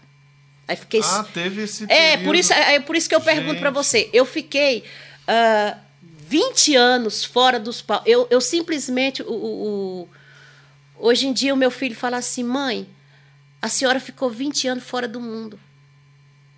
Porque quando eu comecei a, a- a- em 2017, que foi para valer assim profissionalmente na música, eu estava meio perdida. Meu filho falava até assim, meu filho quando for assistir meu show falou assim: "Eu nunca imaginei que a senhora ia retornar desse jeito, porque a senhora ficou 20 anos numa bolha".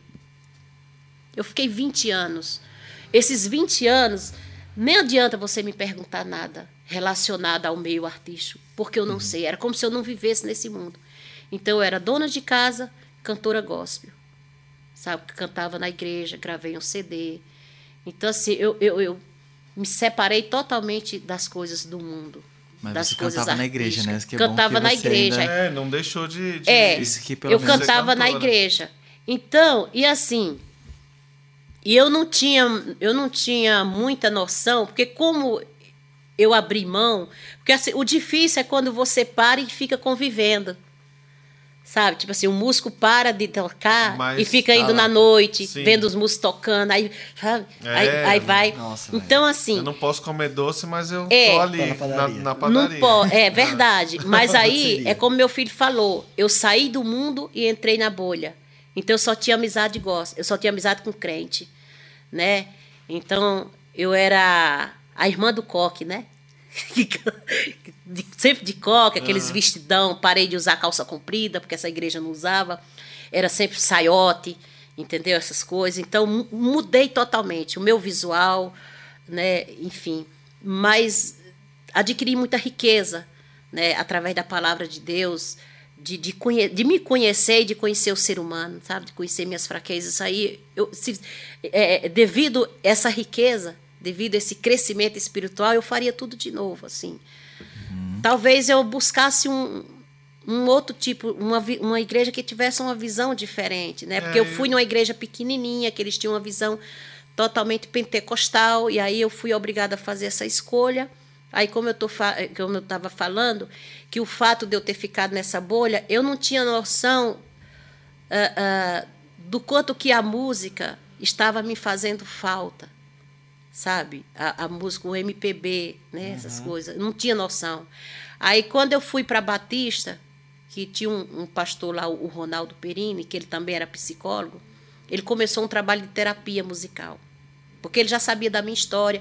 E sempre que eu falava para ele, ele disse assim, eu nunca entendi porque que você parou de cantar, né? Era a sua profissão. Ele já tinha uma outra visão. E aí ele tinha um trabalho de faculdade que, que era para fazer um. Isso valia nota.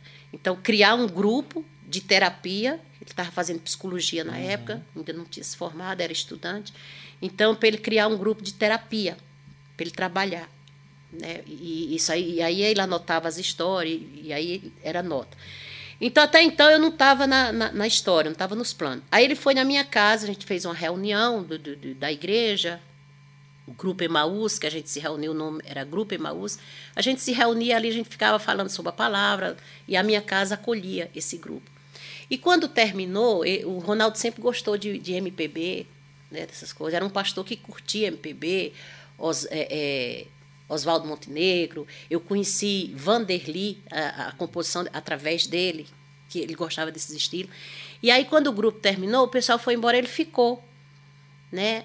Aí o João pegou um violão, aí ficou duas irmãs que tava de, acho que estava de carona com ele, não sei, e ele e o João. A gente ficou na cozinha, gente fui- preparei um lanche, todo mundo lanchou, já vamos embora, tchau, irmã, pai Senhor, não sei o quê. E aí ficou o Ronaldo, eu, meu marido e duas irmãs. E aí o João começou a tocar. Aí, Ronaldo, João, toca alguma coisa aí, né? E aí eu cantei, cantei uma música do, do Nelson Gonçalves. É. Que, sal... que saudade da professorinha que me ensinou o beabá. Onde andará Mariazinha, meu primeiro amor, onde andará? Eu igual a toda meninada, quantas travessuras eu fazia. Noites de botões pela calçada, eu era feliz e não sabia. Então eu comecei a cantar essas músicas assim, o João tocando violão, bem coisa de seresta. E aí, quando eu cantei essa música, as duas irmãs que estavam lá, uma ouvia e ria, né, cantando e aquela a gente sentia aquele sorriso assim, né, brotando de felicidade, e a outra começou a chorar com a mesma música. E aí o Ronaldo, que já estava se preparando para fazer esse trabalho de faculdade, ele percebeu o quanto que a música extrai o sentimento do ser humano. A música ela não cria. A música ela extrai. Aquele sentimento que está em você, sabe? Tipo assim, é, por mais que eu can que se eu ouvir uma música que está totalmente fora do, do- dos meus princípios, ela não vai criar em mim aquele sentimento que ela está falando. Agora, se eu entrar na dela, é porque existia. Nossa, gente, muito interessante. Você está entendendo? Vocês estão prestando atenção, gente, nesse papo? Pelo amor Não, porque assim, não, você não pode escutar isso, não sei o quê. Se eu escutar algo que não tem nada a ver com os meus princípios cristãos, né, familiar, aquilo lá é um bate e volta. Agora, se eu tiver sentimentos que estão camuflados por uma postura religiosa, ele vai aflorar, meu filho. Aí eu danço a boca da garrafa. Você colocou o, pingo no i agora. Você falou tudo. Aí vai dar boquinha da garrafa. Se, se esse sentimento tiver em mim, sabe? Aí a irmã do coque se desmancha e vai na boquinha da garrafa. Mas não é que a mu- eu não vou culpar a música. Eu não vou culpar o funk. Sabe? Eu acredito assim. Pode ser que eu mude, mas diante dessa experiência eu percebi que eu que a mesma música que extraiu de uma irmã um sorriso foi a O mesma música que outra. extraiu da outra o choro, porque as duas tinham sentimentos diferentes. E aí o Ronaldo, como psicólogo, pegou essa deixa e começou a perguntar. Né? E a uma lembrou o pai, e, e, e, a música trouxe tristeza, porque ela lembrou o pai, não sei o quê. A outra lembrou a, a época de escola, que brincava, que não sei o quê. Então o Ronaldo falou assim: gente, eu preciso colocar música na terapia. Aí perguntou para o João se ele topava, que era um trabalho que ele ia fazer de acho que um mês. E ele escolheu um dia para a gente se reunir. A gente se reunia até na sala da igreja. E aí ele convidou algumas pessoas, que não podia ser muito, que é um grupo de terapia, uhum. né? Então não podia ser muita gente. Tinha um limite. Aí João disse: Não, eu topo. Aí foi aí que eu comecei, depois de não sei quantos anos, comecei a cantar MPB. Porque não era. Ele disse assim: Eu não quero música gospel. Não é um culto. Hum, né? É eu não sou um pastor, né? Lá você não é uma cantora gospel, eu não sou um pastor. Eu sou um, um estudante de psicologia e você é uma cantora. Gente, sensacional. Né? E aí eu fui com o João. E aí, o, o interessante é que, assim, aí ele, ele começou, assim, a, a, me dar umas dicas do que eu poderia cantar. Aí foi aí que eu falei para você que eu, que eu conheci o Vanderly, que eu não conhecia ainda, né? Cantava alguma coisa do Lenine, né? Era um repertório, assim, meu repertório é era um repertório muito sofisticado, né? Que eu... É, Ivan Lins, então eu comecei a fazer um repertório que tivesse a ver com história, assim, que falasse do ser humano. Foi esse tipo de repertório que eu comecei a buscar. Então, quando eu ia uh, para uma terapia, eu não sabia o que eu ia cantar. Eu levava aquele repertório que eu estava juntando. E aí na hora. Né? Que eu estava juntando. Então, quando, aí, aí a gente chegava, eu cantava uma música, né? Eu cantava uma música, e aí é, a gente ficava quieto e você falava, se você quisesse falar, você falava. Aí quando você contava aquilo que você estava sentindo, eu ficava ouvindo a tua história, aí já li com o João João, música tal, coisa tal. Então eu cantava uma música relacionada com a sua história. Que numa questão de sensibilidade de deve sensibilidade. ter sido uma puta escola também, é. né? Uma escola excelente, né? É, de sensibilidade. Desenvolveu bastante. Foi, nossa, assim, raciocínio tem que ser curto, né? É, então, rápido. assim, um raciocínio rápido, assim. Então, é, é, e aí a coisa Aí quando o Ronaldo, a coisa cresceu de tal forma, ele levou, ele foi muito bem sucedido, tirou um, a maior nota. Um dezão. Sabe? É tanto que quando aí ele levava, ele fazia aquele aquele prontuário todo, tudo que estava acontecendo, ele escrevia coisa e tal. O, a, aí eu dizia o nome da música, né? Dizia o, o compositor, levava tudo direitinho, porque ele levava para a faculdade. E o professor gostou tanto que convidou eu e o João para ir para a faculdade fazer esse trabalho na faculdade, Uau. um dia. Aí a gente foi para a faculdade lá de Santo André. Não sei se era. Fundação de Santo André? Não, é uma faculdade. Se é Unibanos? É Uniban, será? Que fica no centro de Santo André. É. É uma faculdade que fica no centro de Santo André, na Senador Flack. E aí foi eu e João, a gente levou esse trabalho para lá. A gente fez um, acho que um, dois dias na faculdade. E aí o Ronaldo se tornou psicólogo.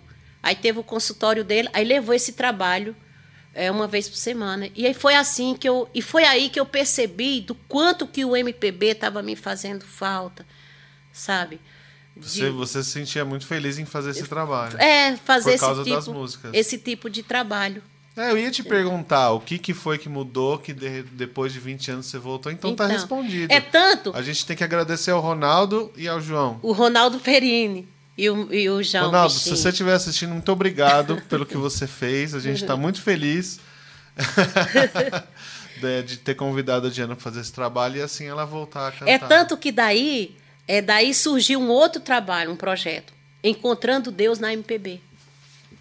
Então, mas as- nem todas as igrejas abrem as, abriam as portas, né, para esse tipo de, porque eu ia na igreja, As mais assim, conservadoras não queriam. não, porque Sim. assim, é, não era um dia do culto, era um, um dia especial, uma noite que, em vez de você ir num barzinho, né, coisa e tal, você ia na igreja e, e, e ia lá, ouvia música da MPB, mas tudo assim, tudo dentro da palavra.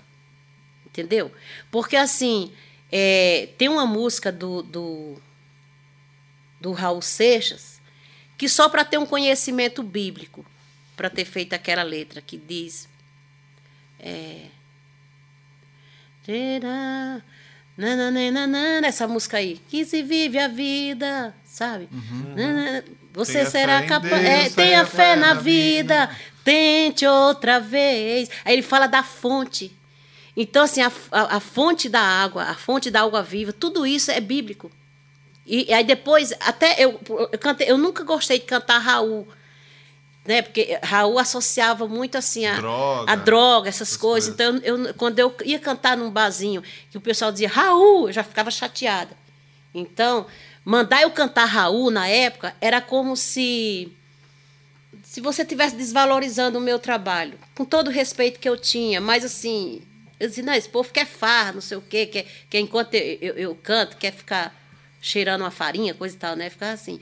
Mas até isso era preconceito meu, porque foi nesse trabalho, encontrando Deus na MPB, que eu fui pesquisando. Aí era escolhida a dedo, assim. E essa foi uma das músicas que, que eu vi que tinha todo um contexto bíblico. Você coisa, for né? ver a letra. Será que ele tinha conhecimento? Aí eu fui atrás. Ah. Eu fui atrás. Eu tô- quando eu fui, a- quando eu fui agora. atrás, foi uma época em que o Raul parou com tudo e casou com a filha de um pastor. Nossa, aí, ó, tá respondido. Pode procurar que existe. Na, na história do Raul você vai ver. O Raul é, é, é, estudou a Bíblia, parou com as drogas, porque ele ficou apaixonado por uma filha de um pastor e parece que é um americano. E foi aí que ele começou a falar inglês, coisa e tal. E eu fiz essa pesquisa. Faz muito tempo, até me voou alguma coisa assim, essa informação. Mas aí eu vi que foi um momento do Raul em que ele não só estudava inglês, mas também estudava a Bíblia. Essa, essa letra é lindíssima.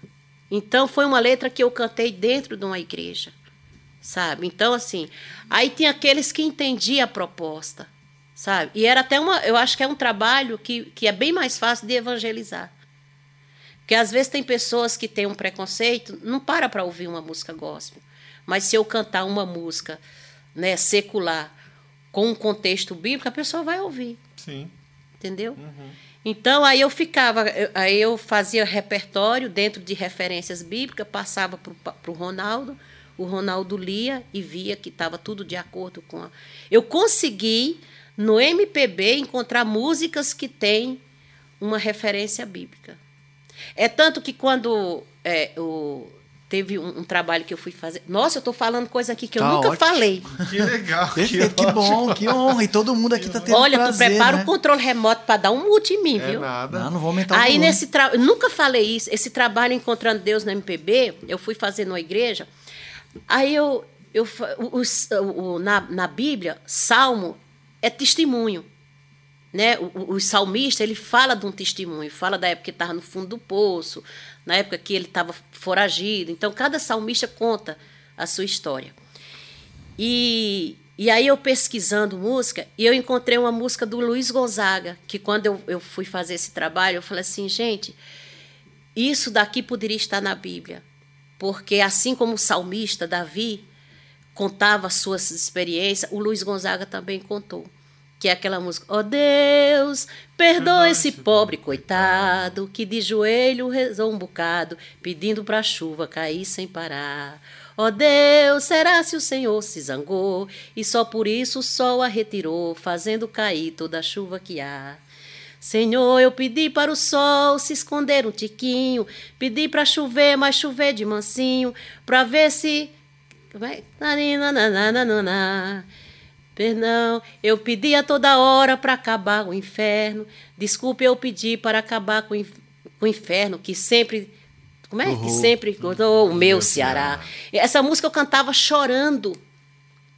Quando eu cantei essa música, a igreja chorou sabe? Eu cantei assim, é, é, é, fazendo dela o salmo do Luiz, é um salmo do Luiz Gonzaga. Então isso é uma música que poderia estar no livro dos salmos, assim como tinha o salmo do Davi, assim como tinha o salmo de, de, de grandes é, é, homens de Deus. Então essa música, talvez Luiz, Luiz Gonzaga não tiver, não fez com esse intuito. Ele contou uma história.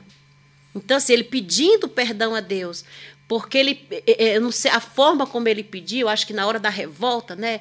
Acabe com esse sol, que venha a chuva, para ver se nasce alguma planta. Aí, de repente, vem o extremo. Choveu sai muito do extremo da, é, sai do extremo da seca e vem para o extremo do, do, do inverno exagerado, da chuva demais, que também mata, porque eu acho que o, o, o, mais, uma das coisas mais difíceis na vida é encontrar equilíbrio. Porque você não pode. Os dois extremos são perigosos. Né? Então você tem que encontrar o equilíbrio. Porque a água que mata a tua sede é a água que te mata afogado. Então Luiz Gonzaga conta que que ele pediu para sair daquele extremo. Só que ele estava tão desequilibrado emocionalmente que a forma como ele clamou, ele acha que levou ele para um outro extremo, que é a água exagerada. Então, assim, é, são duas situações extremistas, mas que levou à mesma dor. Né? Perdeu, perdeu o alimento. E a fome continuou. Porque ou mata, ou a seca mata, a planta né? também não, não, não É, cresce quando ou, tem ou, ou a água também afoga, né? Então, quando eu, eu cantava isso chorando, cantei, coloquei. Então, tinha, foi um trabalho muito bonito. E eu até gostaria, eu estou à disposição assim das igrejas, da gente voltar com esse trabalho. Mas não é música gospel, é música secular que tem um contexto bíblico que talvez quem fez nem estava com essa pretensão, né? Tipo, eu vou cantar a Bíblia, não sei o quê. Então, o, o Luiz Gonzaga contou a história dele, o que ele viveu. Entendeu? Então, ele viveu esse momento e foi algo tão difícil que, que ele se sentiu culpado. Ele achou que a, foi a forma, né, a, a, forma dele orar. Mas, assim, eu creio num Deus onisciente, levando essa música do Luiz Gonzaga. E, e se ele tivesse vivo, eu diria: você não tem culpa nenhuma, porque eu creio num Deus onisciente que sabe exatamente o que é bom para você, o que está dentro do seu coração. Conhece as nossas limitações, conhece os nossos exageros, as nossas revoltas, as nossas fadigas. Então, são vários fatores que contribuem para que venha algo demais, né? Então, em nenhum momento a culpa era dele, a né? culpa era dele, Luiz Gonzaga. a culpa não era sua. Não era sua, salmista. que é, meu, é... É, é todo mundo que canta a fé, a fé não tem um rótulo assim, nem de igreja, nem de religião, né? Porque não. canta fé, amor, né? Já se torna essa língua universal de todos, né? É. Eu acho que a, a grande. Quer dizer, é que eu creio, né? Que eu, que Olha, tem pessoas que, apesar de se dizerem ateus, eu acho que eles não têm noção diante das atitudes dele, diante da forma, do caráter, eles não têm noção do quanto que eles são cristãos. E tem muitos cristãos que agem como se fosse um ateu. Entendeu? Eu cresci muito modesta parte, sabe? Eu cresci muito convivendo com Cristo. Não é com homens, convivendo com Cristo, através da palavra dele. Então, assim, tem muita gente que diz eu sou ateu, mas se você for ver as atitudes, ele prega amor mais do que muitos cristãos. Entendeu? Eu nunca imaginei que essa música pudesse sair do Raul. Mas, na verdade, não saiu do Raul em si, mas da palavra que ele leu. Né? Uhum. Uhum. Quem diria que o Raul podia um dia fazer uma música assim, falar da fonte? Beba, pois a água viva ainda está na fonte. Beba, a água viva ainda está na fonte. Isso é uma expressão bíblica. O próprio Jesus, ele é a água viva. Quando ele falou para a samaritana, né? Se beber da, da, da, água que eu tenho, você nunca mais terá sede. E com certeza ele leu essa passagem para fazer essa música. E ainda hoje, outro dia eu estava ouvindo um testemunho do Chitãozinho e Chororó. Que eles, para você ver o que a música faz, a letra. Né? Porque não é a música em si, é a letra.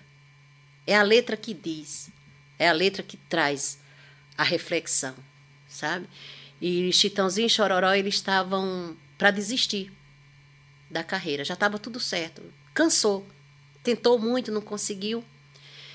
E já estava preparando as mudanças quando eles estavam lá e de repente ligou o rádio e saiu essa música.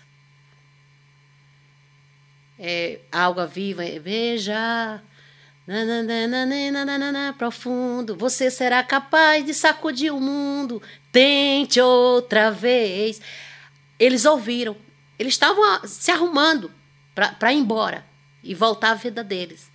E aí um olhou para o outro. Vamos tentar mais Aí uma disse vez. assim: será que é um sinal? né? Uau. E aí tentou. E aí surgiu essas grandes pérolas né, do, do mundo sertanejo, Chitãozinho e Chororó. Eu ouvi eles falando isso uma vez, através dessa música do, Do Raul. do Raul. Eles, Gente, eu, eu não- nem sabia que o Raul era mais antigo que o Chitãozinho e Chororó. Mas, rapaz, eu tô falando coisa aqui, eu não tá sabia nada do que eu ia falar. Gente, é uma, é uma, histó- é uma aula de história Ah, que, você tá que dando. papo pra maravilhoso, Tu acha? Gi. Eu com certeza. Ah, eu acho que eu sou Olha tão. só quantas personalidades que você citou e. Eu tava com tanto medo de vir aqui, eu falei, gente, não dá para encurtar essa entrevista, não. Eu não tem assunto para duas horas, não. Eu não, não sou intelectual, assim. Não imagina. Não, Que eu- isso? a, a minha experiência é de vida, né? É, então. Eu, eu convivi muito com É gente. muito valioso. Eu convivi muito com gente. Tá achando que três horas vai ser pouco? É. Não, quanto tempo já vai? Sei lá. Deixa o povo aí, o povo fala, vai falar aí. Ô, Di, e. Você falou do Clube do Bolinha? Eu esqueço de falar do Clube do Bolinha. Tu acredita? Olha, e é tão O legal. Clube do Bolinha, nossa. Olha Clube só. do Bolinha. Ele era tão Você arrogante. já foi no Clube do Bolinha, já cantou com o Luiz Fui. Gonzaga. E o bom do, do Clube do Bolinha é que foi o seguinte: ah, quando eu saí do Silvio Santos, né? Então meu nome ficou assim. Nossa, se fosse a rede- se tivesse essas redes sociais, oh, oh, meu Deus. Eu tinha, Tinha, bombado. o, o viu? álbum, o álbum fotográfico era rede social. Eu tinha bombado. Mas na época, até para eu atender um telefone, eu tinha que ir na casa da vizinha. Atender o telefone da produção do Silvio Santos. Aí, quando eu saí do Silvio Santos, eu estava conhecida no meio. E aí, uma produção envia para outra. Aí, a produção do, do Bolinha, e que a gente chamava o maestro, maestro Valdir, que era o que conduzia a banda, a gente chamava, Bolinha dizia Maestro Valdir, que era o responsável pela banda. Ele entra em contato com o maestro Zezinho e pede o meu telefone. Queria entrar em contato comigo para me chamar para Bolinha, porque eu estava no auge. Entendeu? Eu fiquei. Foram cinco semanas que eu fiquei cantando no, no- Na época, acho que era TVS, né? Não era SBT, não, acho que é TVS. No, no- no- lá no, no- Não sei. Antigamente, antes desse, do SBT. Oh, meu Deus, você, você- eu tô falando de época que vocês nem eram nascidos, pelo amor de Deus, vamos parar desse assunto. Vocês ficam olhando pra mim, parece criança. Vocês nem existiam Mas na conte, época. conte, mas eu peguei a TV ainda de. Não, em 87 vocês existiam? Vocês já estavam no mundo? Eu nasci em Ah, 88. Tinha 5 anos. Ah, tá. Nasci em 88. Em 87, né? É, nasci em 82. Olha, eu nasci em 88. Mas tu não lembra, não? Tu lembra do, do- TVS? do- sim, do programa de calor? Eu não acho que não. Mas eu lembro. Lembra do Clube ainda. do Bolinha? Então. não lembro. Você não... não, mas eu lembro, eu lembro. Eu lembro. Você é mais novo que eu. Mas o Clube do Bolinha foi até. oit- Não, foi até 90 e poucos, não foi? Foi. Foi Foi, 90 porque, poucos, é, foi porque Moisés nasceu em 90 e. e- Pronto. O maestro Valdir é meu padrinho de casamento. Eu casei em 89 e meu filho nasceu em 90. Pronto. Eu casei em, em, em, em 80. É, Moisés nasceu em 90. É, É, minha irmã É é, de 90 80 e pouco. Minha irmã é de 85. Aí ela viu mais. é o, bo, o muito mais, Bolinha, mas- o Bolinha chegou nos anos 90. Ele chegou. É, eu- Aí a produção do Valdir liga para o maestro Zezinho e pede para o maestro Zezinho passar meu telefone, que quer que eu vá cantar no Bolinha. Só que assim, eu não tinha o perfil do programa do Bolinha. Eu não sei por que, que ele me chamou para ir para o programa do Bolinha. Porque o programa do Bolinha, aí eu volto aquela coisa das cantoras da noite com paetê, sabe? Com salto, com essas coisas. E eu, no, e eu no programa do Silvio, eu não era assim, eu cantei axé, sabe? Eu cantei a rodinha da Sarajane. Então, assim, é, o, o, o- meu, o meu empresário queria me vender, vender um show meu para o Rio Grande do Sul. E falou assim, Diana, eu quero que, que o meu empresário era tam, trabalhava também com a Lília Gonçalves. sabe? Ele era segurança da, da casa da Lília, da, da casa de show da Lília Gonçalves, que era o nome dele era Rasputin, era um italiano, que era campeão de luta livre. E aí ele tomava conta, gerenciava toda a segurança. E ele gostava muito de mim, do meu estilo de cantar, e falou assim: Eu vou vender você para o Rio Grande do Sul, posso vender? Eu falei: Pode. Aí ofereceu o meu show, e o cara falou assim: Não, mas tenho que ver. Tem que ver o show deve Você vê a dificuldade. que Gente, hoje em dia. Mas quem é a Diana do Sertão? Sabe? Vai lá, vai no YouTube, sabe? Mas na época queria ver uma apresentação minha e eu não tinha nada para mostrar. Aí o, o Raspudim falou assim: Diana, eu vou falar com o maestro Zezinho, que é meu amigo, e vou pedir para que você cante, para que ele põe você no programa do calor. Você cantar um domingo. Então eu não fui para concorrer. Você o objetivo pra, pra não foi esse, Gente, né? Eu não fui, eu não fui pro porque assim, eu não sou de competição, eu, eu sou frouxa para competir. Eu não sei competir. Sabe? Eu a, a, o, o, que eu, o sentimento que eu ponho na música é tão grande que eu acho que não merece competição. Eu não me sinto bem competir, cantar para ganhar. Sabe? Eu quero cantar. Sabe? Eu, que, eu quero só cantar.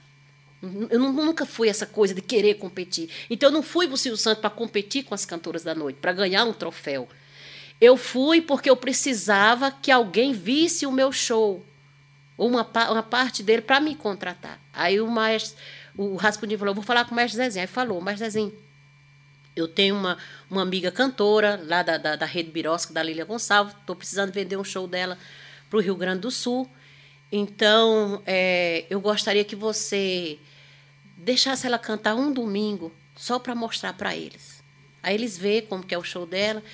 Aí disse, não, tudo bem, traz ela aqui. Aí é tanto que eu fui cantar a música que estava no auge, que era da Sara Jane. Vamos abrir a roda, enlarguecer, tá ficando apertadinha. Por Aí tinha toda uma coreografia, né? Eu com meus 22 anos, né? Aí só foi 22, 23 anos de idade. Aí só foi. E eu, eu me vestia muito assim. Eu vestia com roupa de camuça. Eu tinha. Eu, assim, as minhas roupas eram parecidas com a a Sula Miranda. Uhum. Eu gostava muito assim, sabe? De franjinha, de, de camuça, de bota. Então eu gostava dessas roupas assim que eu dançava e mexia, sabe? Aí era esse meu estilo. As cantoras de lá, volta a dizer que era o social, era roupa de paetê, festa de noite, né? Roupa de noite, né? Vestido de noite. Aí eu, eu cantava de acordo com aquilo que eu ia levar. Então ele queria vender um show de axé, eu falei, eu vou cantar rodinha, que tá fazendo sucesso, e vou com essa, essa vestimenta. Aí fui lá ensaiei com, com o maestro, uma fila quilométrica, mas como eu estava sendo indicada, ele já sabia que eu era uma cantora, né, coisa e tal. Aí eu entrei lá, aí o maestro assim, aguarda um pouquinho aqui, que já já eu passo, passo com você. Aí perguntou a música que eu queria, coisa e tal, que ele primeiro ensaiava no, no teclado. Era só ele. Aquela fila enorme, mas também é muito doido, muita gente louca, sabe? Que achava que cantava. Então ali ele já ia fazendo a peneira né? No teclado ele já fazia peneira. Quem cantava, quem não cantava, coisa e tal. Muita gente já ficava ali. Ah! Meu Deus do céu. 90 e tantos por cento já, já ficava pro lado de fora. E aí ele escolhia a quantidade. Porque, na verdade, era só duas cantoras que entravam hum. num domingo. Então, às vezes ele escolhia, mas você tinha que aguardar, né? E como eu tinha pressa para vender meu show, Aí ele disse: Que música você vai cantar, Diana? Eu falei: Vou cantar a música da Sara Jane. É tanto que, se eu, se, se eu tivesse a intenção de ganhar o troféu da melhor cantora da noite, eu ia cantar uma música bem mais elaborada, musicalmente uhum. falando. Não ia cantar uma música, vamos abrir a roda, sabe? Porque eu queria só vender meu show, era meu objetivo. Aí ele disse: Tá bom. Aí eu colo... ele disse assim: Então, no, no... aí no dia da gravação, a gente passava. Aí já era orquestra. A gente chegava cedo, passava o dia todinho assim à disposição, né? Era lá pro lado do, lá, da Santana, né? No bairro Santana. Eu não sei. Era no bairro Santana, era lá que eu sei que eu pegava ônibus, eu andava muito para chegar, o ônibus me deixava até tal lugar. Eu passava de frente o Carandiru, Hum, que é, era para aquele. Carandiru é lá É, eu passava Santana, de né? frente o Carandiru, às vezes tinha uns presos lá na, na janela, dando a mão, não sei o quê. Então eu sempre passei ali de frente o Carandiru para ir para o SBT. Aí só foi, eu fui cantar. Aí fui com a minha roupinha. Aí quando a gente ficava no camarim. A gente ficava no camarim. Aí tinha, tinha os, os transformistas, né, que cantavam, que dançavam, que era lindo o show deles, bem maquiado, aquelas roupas lindas que tinha também, que eles dublavam, né? Então tinha mágico, cada assim, cada estilo assim, tipo mágico, cantora, transformista, tudo isso era, era num programa só, que tinha uns dias Um de show de gravação. talentos. É, eram os dias de gravação. Aí eu peguei, me vesti, me produzi e fiquei lá no, no camarim. Aí Silvio Santos chegou. Falei, hum, não sei o que, aquele jeito dele, né? Aí, Maoi, maoi, maoi. aí, aí eu falei, você, você, você quem é? Aí eu falei assim, eu sou Diana, Sil. Hum, tô gostando. Olha, olha assim da minha roupa, achou eu diferente, sabe? Aí falou assim, de onde você é? Eu falei, sou de Souza, Sil. Souza, do Alto Sertão da Paraíba, Diana do Sertão. Eles gostei, gostei do nome, mas eu não ia sair com o nome Diana do Sertão. E aí ele gostou do nome, eles, gostei, gostei, nome forte, não sei o quê. E aí ele colocou na ficha, Diana do Sertão. E aí ficou. Ele, o Silvio Santos, ele era de uma atenção e de um carinho, rapaz. Silvio Santos, assim, a não ser na hora de dar a palavra final, mas assim, no convívio, o Silvio Santos nunca se colocou como chefe. Porque ele entrar em cada camarim e conhecer as pessoas, ele queria saber. Ele queria saber é, é, quem ele estava convidando. É tanto que antes da gravação, ele conversava com, com, com, com o público, com a plateia. Né? Tinha assim, uma pré-gravação, que era para descontrair, para quando começar a gravar de verdade, então o pessoal já estava meio que à vontade, sabe? Então ele tinha, eh, ele tinha essa visão, essa coisa, para não entrar com sangue frio. Então ficava, gastava-se tempo para fazer uma gravação, que era pré, né? O, o- aquela coisa de- de- de- do antes. Então, aí ele falou assim, tudo bem, aí vamos gravar. Aí ele me chama, lá, lá, lá, lá, lá, lá vem a flor, lá, lá, lá, lá, lá, lá, lá, lá, lá, lá, lá, lá. Aí era flor, aí você, o Wagner Montes lá, ai meu Deus, me dá saudade. Nossa, que demais. A Sônia Lima lá, lá, lá, lá, lá, lá, Sérgio Malandro lá, lá, lá, lá, lá. Nossa, meu Deus do céu. Ai, Jesus, olha o coque. Ai, ah, já estou dizendo que música, música não vem- cria, ela Então, era, era Flor, era Sérgio Malandro, era o Pedro de Lara, Décio, a Sônia, o Wagner, eram sete. Então, seis eram cativos, eram eles seis. Aí tinha sempre um convidado. Então, não lembro quem era o outro, não sei se foi Nelson Rubens que foi, não lembro. Sei que eram sete. Aí eu, ele me chamou. Diana do Sertão. Aí quando a gente chega, aí, de onde você é? Não sei o que conversava. Aí eu cantei essa música. Nossa! Aí eh, ele pediu para eu cantar de novo. Aí ele mandou eu ensinar a dança para ele. Ele ficava dançando e não sei o quê, sabe? Aí quando foi falar com o. fui perguntar a mesa aí A Sônia Lima fazia aquele papel da, da mulher que estava disputando, sabe, não sei o quê. Aí teve um das que falava das minhas pernas. Aí disse, o que, que você achou da voz dela? Nossa, ela tem umas pernas muito bonitas. Aí começava, sabe? Aí sei que foi uma coisa assim, foi um um oba-oba na minha apresentação, porque eles viram uma cantora diferente, né? Aí eu sei que eu tirei em primeiro lugar. Tirei Pra primeiro- variar, né, Heitor? É. Aí eu tirei em primeiro lugar. Aí pronto, aí eu não pude sair mais. Aí eu tinha, como eu achei que eu ia só para cantar, aí eu tirei em primeiro lugar. Aí tinha que voltar no outro domingo. Falei, vá lá, Rasputin, agora? Eu tirei em primeiro lugar, rapaz. Aí ele disse, ah, agora fica. Agora fica. Então, assim, tomou um outro rumo. Aí nem fui vender mais show no Rio Grande do Sul. Aí foi no outro. Teve uma vez, o Silvio Santos ele é muito assim de ficar cutucando. Aí teve uma vez que um. um, é, tinha sempre assim. Do- ficava. Eu, é- é- eu ia sempre estar lá cantando, que eu estava tirando em primeiro lugar. Aí ficava sempre duas cantoras à disposição.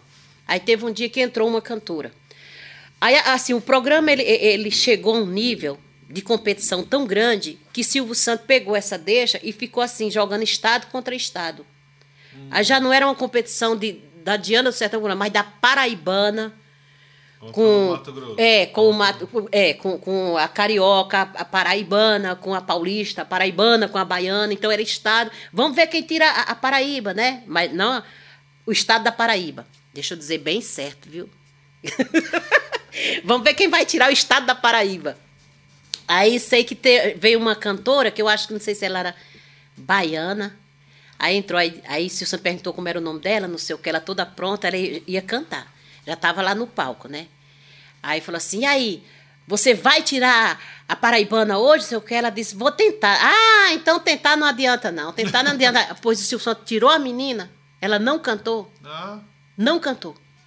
Porque, porque assim, ela falou isso. Porque ela falou isso. Aí disse, é, Silson, vamos ver, né? Vamos tentar. Ah, não, não, não, não. Você tá muito desanimada, não sei o quê. Não, vo- volta, volta outra. Sabe? Aí chegou uma, uma carioca, chegou com sangue nas ventas. Aí falou assim, aí, eu eu disse, hoje ela sai. Aí ele gostou. Aí É, falou, porque eu acho que talvez se ela tivesse sido a primeira, talvez ela não tivesse dito, né? Que ela falou É. assim: eu não vou voltar, eu vou tirar essa paraibana hoje. E você diz: hoje ela sai.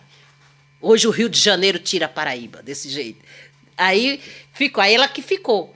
Aí quando nos bastidores o marido da outra brigando com a outra, você devia ter dito que ia tirar ela, não sei o quê. Mas ninguém chega dizendo isso, é, É, até antiético. É. Eu não, fara- não falaria nunca. Eu já não sou de competir.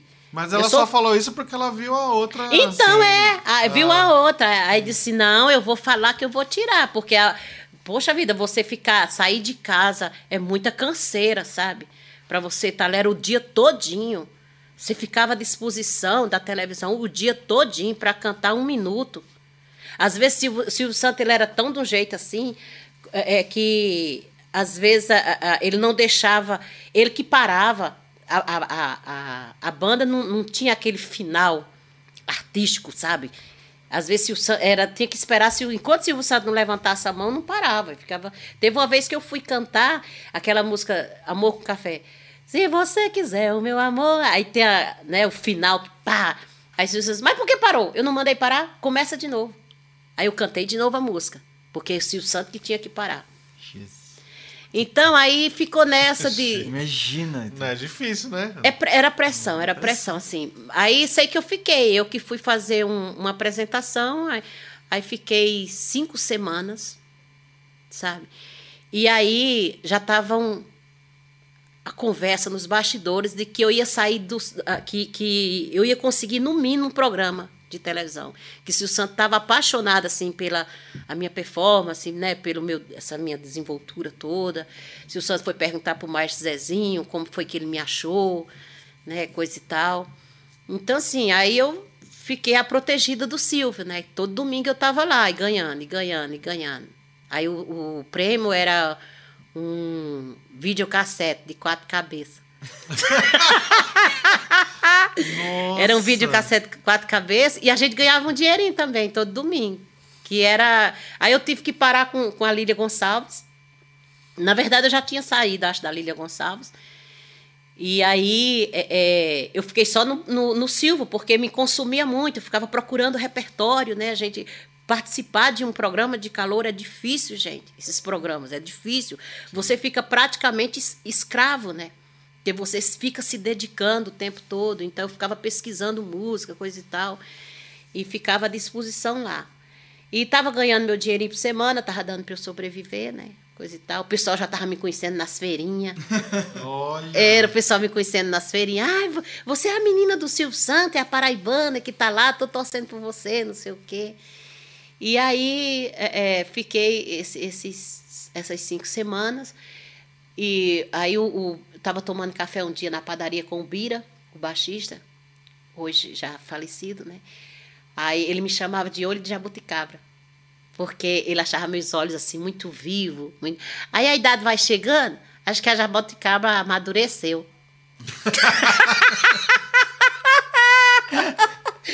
Já não tá tão brilhoso assim, não. Mas na época ele dizia olho de jabuticabra, que era aquele olho preto. Eu nem sei se ele ainda tá preto. Aí ele falou assim, Diana, eu vou falar uma coisa para você, não falo para ninguém. Fica entre nós. Eu falei, o que é? Esse o patrão tá apaixonado pela sua performance, pelo seu profissionalismo. E vou te dizer uma coisa, você vai ganhar um programa aqui. Você não acredita, você vai. Nossa, aí fiquei numa alegria. Só contei para minha tia, que eu morava com minha tia. Aí o Silvio Santos, no, no- na quinta semana, o Silvio Santos começou a apresentar um, uma doença, né? Assim, um calo seco na garganta, e a coisa já foi perdendo a voz. Aí ele teve que ir para os Estados Unidos. É tanto que eu fiquei bastante conhecida na época, porque como se o Santo viajou para os Estados Unidos, deixou meus programas tudo gravado. Aí viajou para os Estados Unidos, não tinha como dar continuidade no programa de calor. Aí ficava repetindo meu programa. Hum. Entendeu?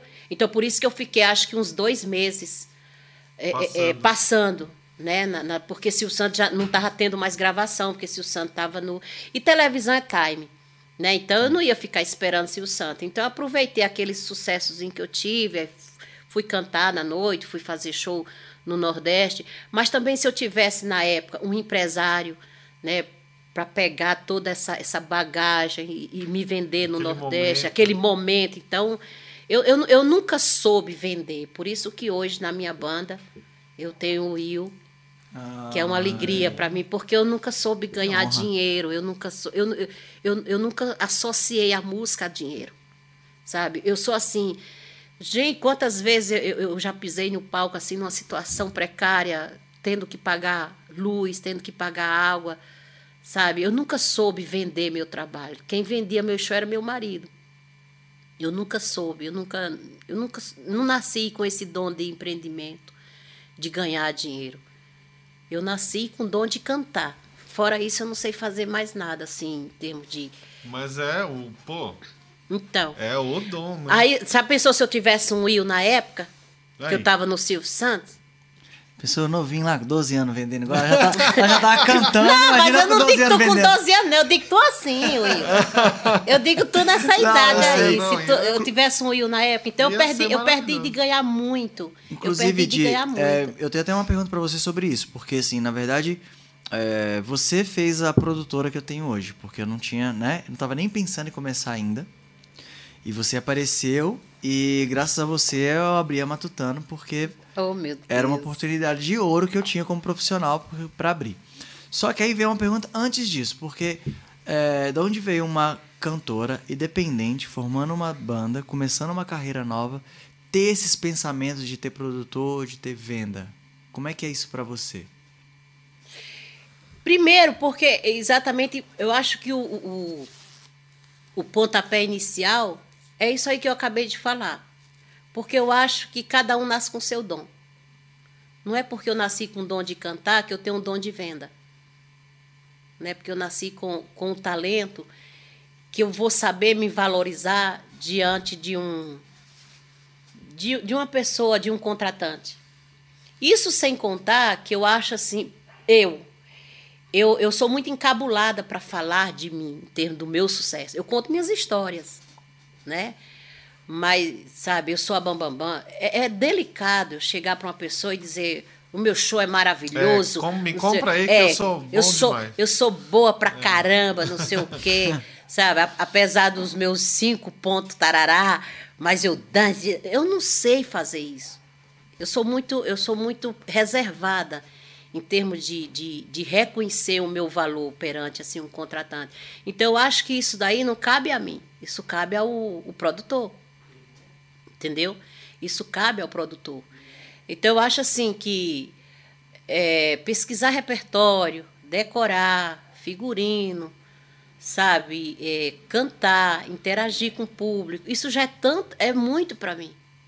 Isso já é suficiente para preencher todo o meu tempo. Então, acho que um produtor é importantíssimo. Sabe? Um produtor é importantíssimo na vida de, de um artista. Essa é mais uma dica valiosa que vocês, o pessoal que é artista que está assistindo esse podcast, mais uma entre tantas outras dicas valiosíssimas que a Diana está deixando aqui para vocês. Né? A produção, o, o, os profissionais envolvidos são muito importantes na trajetória. Né? Nossa, né? e como são? Porque assim, cada um no seu quadrado, sabe? É, e um... o técnico é importante também. Fala, Nossa! Diana. Nossa, já é, é o show, não adianta nós ensaiar e tempo todo chega lá na hora, rapaz, sua voz tá... Eu... né? Gente, o técnico é importante. Porque assim, o, o, o técnico é o dono da bola. É o dono da bola. É o dono da bola, quer dizer, não adianta. O, o técnico, você pode acabar com a minha carreira. Você tem o poder de destruir o show de uma pessoa. Eu já passei por muitas situações delicadas por causa de técnico. Se tem uma coisa que eu que eu assim trato assim sabe? É, é, é pianinho, com delicadeza, é técnico, garçom. Eu trato assim porque o garçom pode pôr alguma coisa na minha bebida.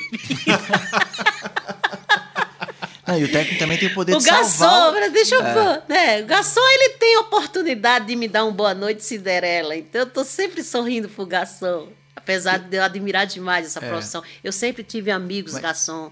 Garçom sempre cuidou do meu filho. Enquanto eu cantava, eu levava meu filho para as noites com meses, sabe? Nossa, meu carro era lotado de coisa. E os garçons que me ajudavam. Enquanto eu estava cantando, o garçom estava brincando com ele, estava cuidando. Eu sempre tive esse carinho pro garçom, né? Então, me ajudou a ganhar meu pão de cada dia. É, tem Mas vo- técnico também que salva o show, porque às vezes tá é, tão bom o som que é. você fala, meu Deus do céu. Duas horas e pouco.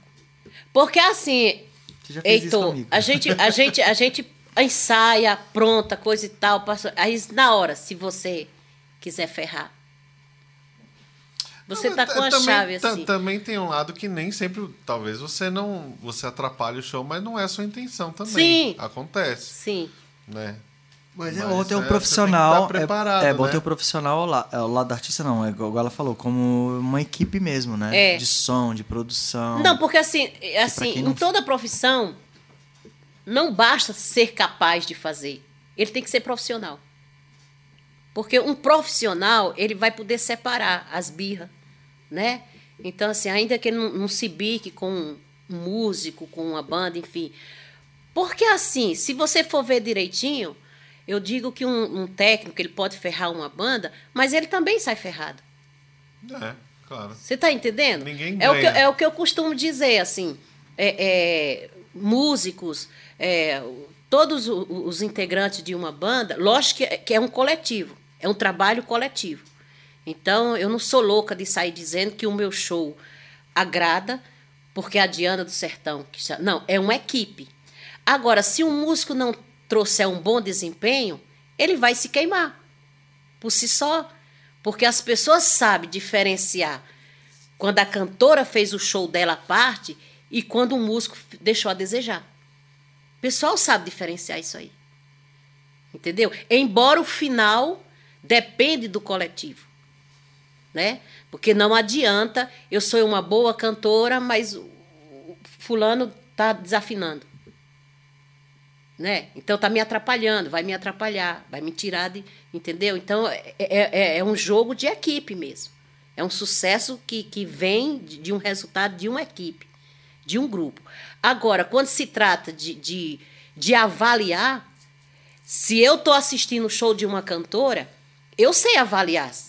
Quem está prejudicando a cantora é fulana, é esse instrumentista, é isso. Então aquele eu já não quero para mim. Então, assim, não- se você não está. Atenção, músico, se você não está satisfeito com o artista, pede para sair. Sabe? Porque não adianta você fazer de forma relaxada. Porque um artista que está vendo show, ele não vai te contratar. Ele não vai dizer assim, não, ele está tocando de forma relaxada porque não está gostando mais, não sei o quê. Não, eu costumo dizer o seguinte: não precisa morrer de amor por mim. Não precisa vestir a minha camisa. Basta ser profissional. Entendeu? Então foi sempre o que eu busquei ser: profissional. Eu já cantei em casa que o, o, o dono não ia muito com minha cara. Entendeu? Mas o público gostava.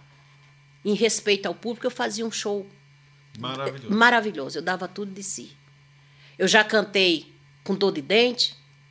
Eu já cantei com papeira, que eu não sei se chamam papeira, que isso aqui fica tudo inchado, assim. Isso aqui inflamado. Eu já cantei com o pé quebrado. Eu tenho foto assim, eu no carnaval, que eu quebrei o pé engessada e mancando e cantando. Eu já cantei ah, que eu tinha acabado, eu tinha semanas que eu tinha tido meu filho cesariano, fiz uma cesariana, tive meu filho. Já cantei com ponto na barriga, fui fazer um, um- casamento chiquérrimo em, em Santo André e eu fui cantar, não tive né, toda aquele gingado que eu tinha, né, mas às vezes tive que cantar sentadinha, mas dei o meu melhor, entendeu? Então, já cantei rouca, enfim. Mas eu acho que, independente é, é, do que está acontecendo no grupo, independente da, da empatia, você, o público tem que ser respeitado. E o público, o público não paga para se envolver na sua, sabe, nas suas intrigas, sabe, nos seus perrengues. Não, o público paga para assistir um bom espetáculo, um bom show. Então, e você tem que dar um bom show. Agora, se não não está gostando, saia. Porque não adianta ficar fazendo de forma relaxada. Porque quando você pensa que está prejudicando o artista, você está se prejudicando. Principalmente no forró. O público do forró é sábio, musicalmente falando. O público do forró sabe avaliar. O público do forró, sem que eu falasse nada, percebeu que eu não era só uma Beck. Eu era uma cantora solo. Eu nunca tive essa oportunidade e nem precisava ter, porque eu era, eu estava na condição de Beck, mas eu nunca falei, sabe? Eu cantei com Flávio José. Eu era Beck, então a Beck ela entra muda e sai calada. Ela tem que fazer o Beck, entendeu? Então assim, eu, eu nunca cheguei no palco para dizer, eu cantei com Flávio José, eu cantei com Luiz Gonzaga, eu cantei com Dominguinhos, que tem isso também que eu sempre esqueço, que eu já, já Cantei com Dominguinhos no. Acho que no. Cantei um, uma música, abri show com ele. Eu era cantora de Renatinho Cigano. E aí no Projeto Equilíbrio, Dominguinhos foi fazer um show lá. Conversei com Dominguinhos, de uma humildade. Nossa, beijei as mãos de Dominguinhos, abracei. Dominguinhos também me elogiou. Eu nunca falei isso em entrevista nenhuma, porque eu sempre esqueço dessa. Porque foi uma vez só, né? Que eu trabalhava com Renata em Cigano, no, fui fazer um show no Projeto Equilíbrio, fazia a abertura do show Dominguinho. E tive esse contato com Dominguinhos, entendeu? Nando Cordel, abri muito show para o Nando Cordel com, com, com a banda Os Tropicais. Então, assim, fiz Bolinha, fiz Silvio Santos. Mas eu nunca falei isso. Eu, eu na condição de Beck, eu não, eu não contei meu currículo para o público. Mas o público do forró é de uma sabedoria que só eu cantar uma música que foi Oh, chamei, oh, quem é? Que eu fazia com a Bernadette. Uhum. Então, eles já tinham uma visão diferente de mim. Quando eu cantei essa música com Bernadette, eles disseram: não, essa menina não é só Beck. Então, despertou que eu não era só uma Beck, eu era cantora solo. Então, assim, se, se, se é delicado é, é, fazer um trabalho decente, profissional, no forró é mais delicado ainda porque não é uba-uba. As pessoas sabem discernir. Então, assim, fazer um trabalho relaxado é faca de dois gumes. Você vai, você acha que está prejudicando o grupo ali, o artista, sei lá, mas você também está se prejudicando. Está se prejudicando. Exato. Porque assim é, é, é, é o individual de cada um somando e chegando num coletivo. Entendeu? Você tem que ter o teu, o, é, o teu lado musical, é, é, é, a tua individualidade em termos musicais, mas que no palco junta, dá um coletivo. Então as pessoas sabem discernir. Nossa, o show estava legal, mas fulano estava dando nas traves. Sabe? Você viu que deu nas traves? As pessoas percebem, as pessoas não são bobas. Uhum. Então, assim, tá numa banda, vai até o fim com profissionalismo. Se não está afim. Faça sempre o melhor. Faça sempre o melhor. Então, não, não, não tá afim, de, não está se sentindo bem, sabe? Não está falando a mesma língua, mas finaliza com profissionalismo.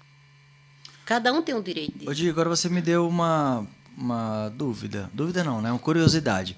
Como é que você faz para você manter a seu as suas técnicas tudo no dia a dia? Porque no dia a dia quem é Diana Sertão, de segunda a segunda ali fora os shows. Que tem gente que fala, ah, eu, eu canto, né, sei lá, faço aula, né? Faço hum. não sei o quê. Como é que você faz? Olha, com, como eu, eu vim assim de forma natural, a coisa foi fluindo, né? Foi fluindo. Teatro, chama fulano. Mas, então, assim, é, eu não tive. Eu não tive muito tempo, nem tive a oportunidade de investir em mim como cantora, mas aí restou essa coisa da, do baile, né? De, de, de observar, de ouvir cantor, ouvir Elis Regina, sabe? Então, ouvi bastante cantora. E esses 20 anos que eu fiquei na bolha, eu fui dona de casa, né? Então, assim, hoje eu preciso me policiar para ser um pouco mais cantora dentro de casa, porque eu sou muito dona de casa. Então, assim, eu fico admirada assim com essas cantoras, Janaína, sabe, a Neide, a Bernadette, Fran, nossa, todas essas cantoras aí que eu percebo dessa coisa da, sabe, no dia a dia, sabe, a cantora no dia a dia. Mas eu divido esse tempo que eu fiquei, então assim, que eu comecei, eu recomecei um dia desse também, né? Então é como se eu tivesse, como fosse um começo. É um começo, né? No, no, no eu falo que é um começo de carreira diante do, do estilo que eu estou fazendo, exclusivamente forró, porque eu nunca fiz exclusivamente forró, eu sempre cantei de tudo, sempre MPB, e forró estava sempre, embora não tinha muito espaço para cantar forró, porque tem pessoas que, que, que não têm noção do valor do forró, acha que é fácil cantar forró, então valoriza mais outros estilos, que acha que um MPB é, ma é, mais, é mais difícil, é mais elaborado e não tem noção do quanto que é difícil cantar e tocar forró, do trava-língua que é, da respiração que tem que ter, sabe? Então, assim, eu, eu, eu não tive muita oportunidade para vivenciar o forró no meu dia a dia, com exclusividade. Então, por isso que eu falo que é um começo de carreira, né, na, no gênero forró. E recomeço porque eu sempre fui cantora, eu sempre fui do palco né? Então assim, eu preciso eu preciso vivenciar mais o, o lado cantora. Eu preciso me, me entregar mais assim no, nos intervalos, nas folgas, né? Porque eu, eu sou muito dona de casa. Você chega lá em casa, você me encontra com um avental, né? Então, assim, eu, esses 20 anos me deixou assim, muito dona de casa, muito é, mas você não pode deixar de fazer aquele cuscuz maravilhoso que você faz. Ah, faz. Não faço. Deus do céu. Aí eu sei que. Então, assim, como eu não tive a oportunidade de estudar, né? Eu venho de um lugar assim que não tinha escola de música. E se tivesse. Rapaz, é, era, era uma dificuldade. O dinheiro só dava para comprar meus figurinos e matar a fome da minha família. Então, Mas você canta em casa, assim? É muito difícil. Às vezes eu canto. Mas é muito difícil. chuveiro. Você vê, mas você é vê no que, chuveiro não. Mas tem, tem coisa. Você falando isso, é, mas me fazia meter que você já teve o estudo da vida, assim, né? Porque você era aquela coisa de baile, então você tinha que realmente aprender aquilo para é. você executar ali. É. Né? E hoje em dia você tem todos os. Mas eu quero chegar. fontes, é. assim, né? Então, assim, Will, você falou negócio de técnica, essas coisas. É, uma, eu, eu nunca estudei técnica. Eu nunca estudei técnica. Ah, mas estudou. Tudo que eu sei, Will, assim, tudo que eu sei é foi a vida que me ensinou. Sim. Foi ouvindo Elis. Sim. Foi ouvindo a Leni Andrade, sabe? Ouvindo cantoras assim. É, é... Mas assim, eu nunca fui. Eu falo Leni Andrade e, e, e a Elis porque eu, eu, eu quando eu falo assim, eu, eu, eu, lembro assim do, dos barzinhos, né? Que o barzinho foi uma grande escola para mim. Vi muitos cantores da noite no barzinho. Então, assim, e fui aprendendo assim, a escola da vida, na escola da vida. E uma coisa que eu sempre tive em mente é que eu sempre, eu sempre tinha que aprender, eu sempre tinha que ouvir. Eu estava sempre disposta a ouvir, sabe? Eu nunca, eu nunca eu nunca me coloquei assim como a Bam Bam Bam. Eu sempre. Olha, tem dia que eu acordo assim, pirada, e já teve dias assim no, no, na minha. Quando eu vivia da música mesmo, assim, antes de eu me tornar evangélica, que tinha dia que eu acordava assim chorando e falava pro meu marido assim: eu, vou parar de cantar. Mas por quê? Porque eu não sei cantar. Então eu sempre achava que eu não sabia cantar. Eu sempre achava assim que que eu estava muito distante de ser uma cantora, mesmo passando pelo Luiz Gonzaga, mesmo passando pelo Flávio José, mesmo ganhando Silvio Santos. Às vezes eu, eu acordava assim com essas essas paranoias, assim, sabe? Que eu ficava chorando assim, não, não sei cantar, não. eu não gosto de me ouvir, eu não gosto de me ver, eu não me sinto à vontade. Então, assim, sempre que eu vou fazer um show, eu vou recapitular meu repertório, né? E aí eu vou pôr meus vídeos.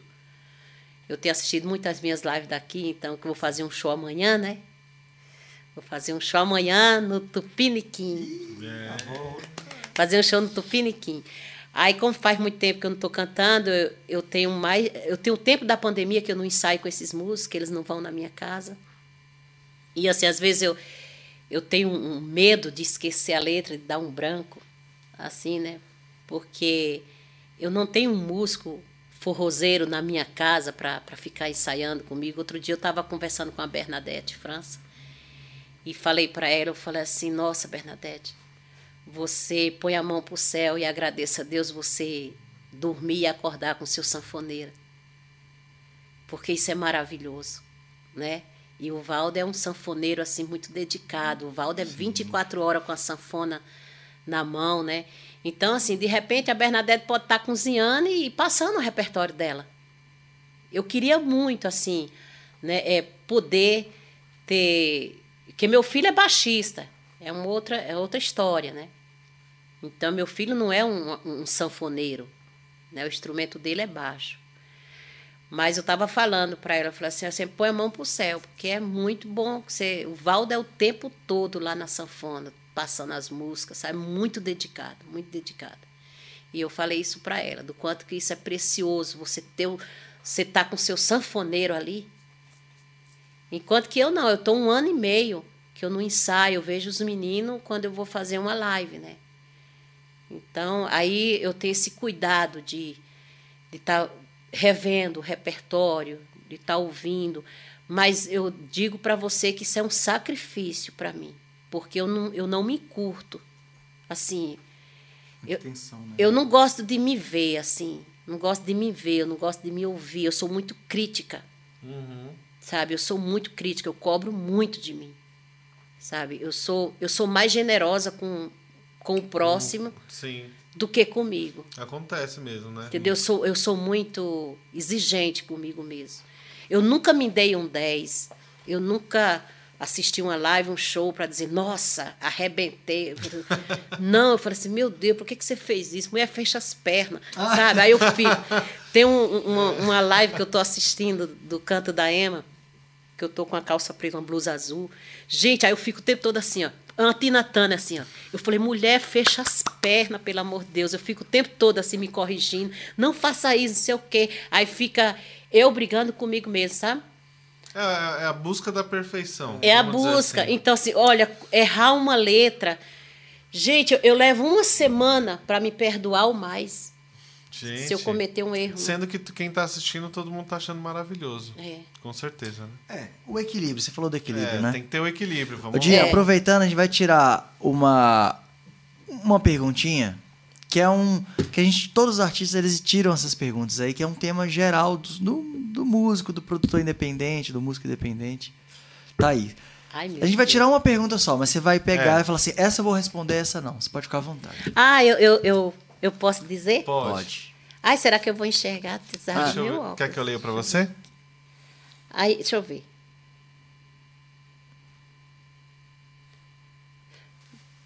E aí? Já vê. Já. Eu vou responder. O Pronto. que é.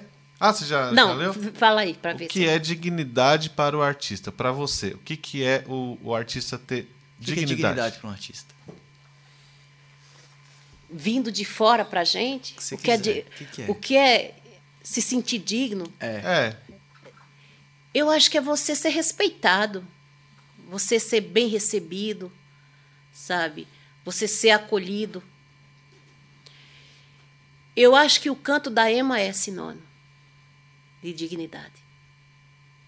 Eu nunca me senti tão acolhida. Desde a da comida. o baiãozinho lá fora.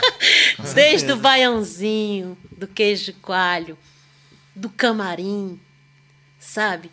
É, eu acho que se você tivesse sentindo assim, se tiver com a autoestima lá embaixo, quando você vai fazer um show no canto da Ema, com todo o respeito que eu tenho às outras casas, mas quando você vai fazer um show no canto da Ema, aí você você diz assim, eu tenho valor.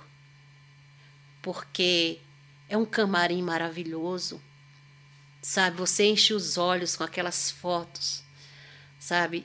E, e você fala assim, nossa, eu estou passando na mesma trilha, né? Eu tô, tô seguindo o mesmo caminho que essas feras estão seguindo, sabe? Aquilo lá, é, é, se você estava se sentindo sem dignidade, você tem a sua dignidade de volta, sabe?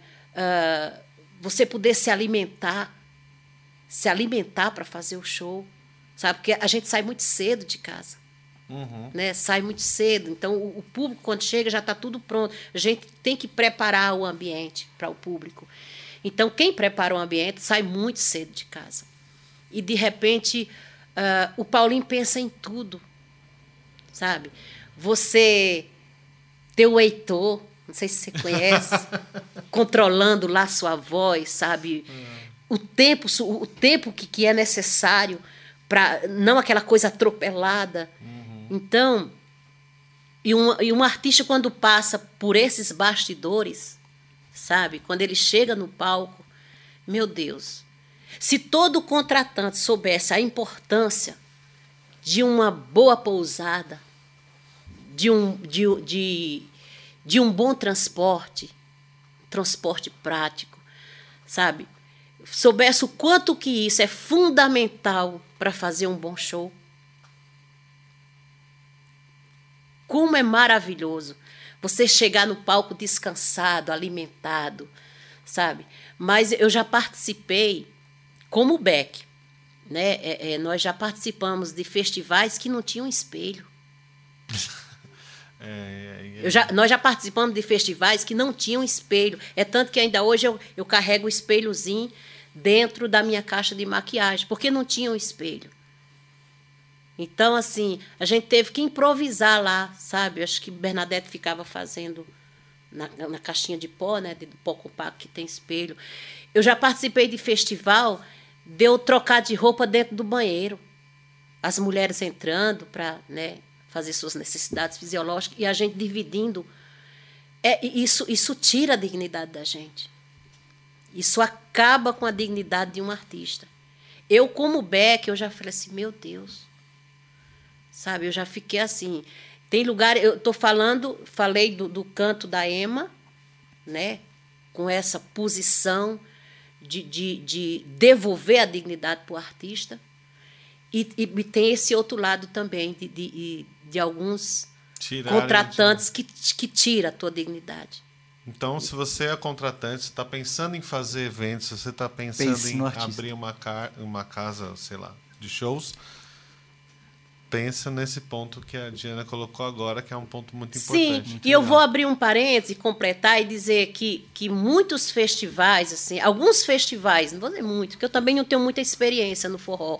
Eu, eu, quando eu falo, eu não falo nem como cantora, né? Porque eu estava começando quando começou a pandemia, né? uhum. né? Mas assim, muitos não estão preparados para receber mulheres.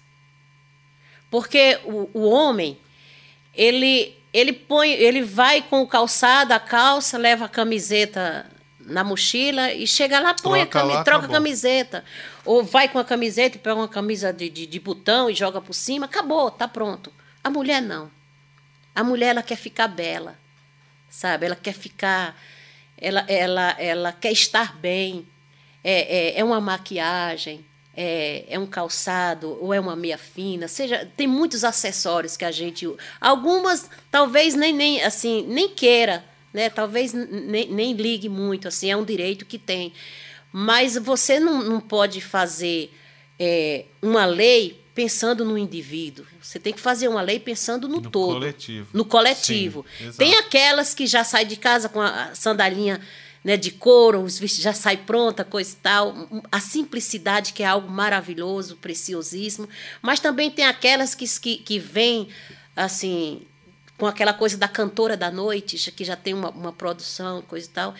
Então, é, é, eu acho que o forró precisa mirar mais nessa nessa ter esse cuidado com ter esse cuidado com, com a mulher sabe porque assim É, é, é, a pessoa que vai fazer um, um, festival é tanta coisa que, que, que ele tem que pensar. O que é que custa? Um, um, não precisa, eu não estou falando de luxo. Eu não tô, eu estou falando de um espaço, né? Que uma cantora possa ir só dela, porque é chato você ficar se trocando dentro de um banheiro coletivo. É constrangedor, sabe? É constrangedor. Então, eu acho que precisa crescer mais. Nessa, ter essa atenção. Ter essa atenção. Com esse... certeza, com certeza o pessoal que está que tá vendo vai, vai começar a dar uma atenção para esse É para vocês, é o presente que está dando para todos é, vocês aí. Tantos é um... conselhos valiosos que a Diana deu aqui hoje para gente. Você quer dar, deixar uma mensagem, um recado para a galera que está assistindo a gente? Antes desse recado, curtam o canal, Isso, compartilhem, se inscrevam. Entre nas redes sociais de Diana do Sertão, tem muita coisa maravilhosa, tem música maravilhosa, tem clipe. Já falando como produtor aqui, mas. mas escuta que tem muita coisa boa mesmo para vocês. E aqui no Hoje também sempre um convidado muito especial. Amanhã, na sexta-feira, sempre está nas plataformas digitais de podcast da sua preferida. Então, nos acompanhe, que essas histórias aqui é tudo para vocês, né? E agora, para finalizar, Diana, o que você tem para falar para esse povo, um para esses músicos? A minha, a minha mensagem é de agradecimento, né? Eu sou muito grata por ter recomeçado né, a minha carreira com 56 anos, né? Que eu comecei assim como cantora cantora solo no forró. Agradecer o carinho, agradecer os contratantes, né, a confiança deles, é, o respeito com o meu trabalho, porque se não fosse a pandemia, eu tinha participado assim, 2020, né, Will, dos principais festivais, os maiores festivais eu já estava contratada. Todos. É. Né? E eu, uma coisa que eu eu não falo com arrogância, mas é algo que que, que, que traz essa dignidade que a gente acabou de falar, é saber que a maioria do, dos festivais, ou talvez todos, não foi o, o meu produtor geral que foi à procura. Foram os contratantes que entraram em contato. Então, isso, para mim, é algo que, que me deixa muito feliz, sabe? E, e também me traz uma, uma, uma grande responsabilidade de ir além musicalmente, porque grandes poderes, grandes responsabilidades. Então, assim, essa mensagem que eu tenho que passar é essa, é agradecer e pedir a Deus, né, que me dê condição musical, me dê saúde uh, mental, emocional, porque foi difícil, está sendo difícil para todo mundo nessa pandemia. Os que não, os que não foram infectados com o vírus, né, é, é foram infectados com, com vírus na alma, né? E tá, tem muita gente com emocional desequilibrado e, e eu espero que tudo possa normalizar e, e que o Senhor possa me usar como instrumento de alegria, porque é, passar isso para as pessoas, passar esperança através, mesmo cantando forró, passando esperança, passando alegria, é, levando um refrigério para a alma, isso sem sem, sem demagogia, sem hipocrisia nenhuma, para mim é a melhor paga. Saber que por onde eu passei, as pessoas é, é, que estavam tristes se alegraram, as pessoas que, que não tinham esperança puderam criar esperança, e ver em mim, assim, a, a, a, uma, uma esperança mesmo de que, independente da idade, independente do, do peso, independente de qualquer coisa, é possível sim recomeçar, é possível dar a volta por cima e é possível se manter nesse circuito do forró que é tão maravilhoso, com tanta dignidade. Gente, com essas Nossa. belas palavras, a gente vai encerrar esse programa. Agradecendo Diana. de coração, Diana, muito obrigado pela sua generosidade. Olha, foi bom. Pelas histórias, por toda a sua experiência de vida que você pôde compartilhar aqui com a gente. Obrigada a vocês. Nos trazer esse ensinamento. E semana que vem, um convidado especial. Aguardem as postagens que a gente vai fazer. Muito obrigado. Até semana que vem. Não deixem de curtir e compartilhar o vídeo. Tem mais alguma coisa para falar, Will? E é isso, 22 episódio. Diana do, Sertão. Diana do Sertão. Muito obrigado. Valeu, gente. Obrigado. Beijo.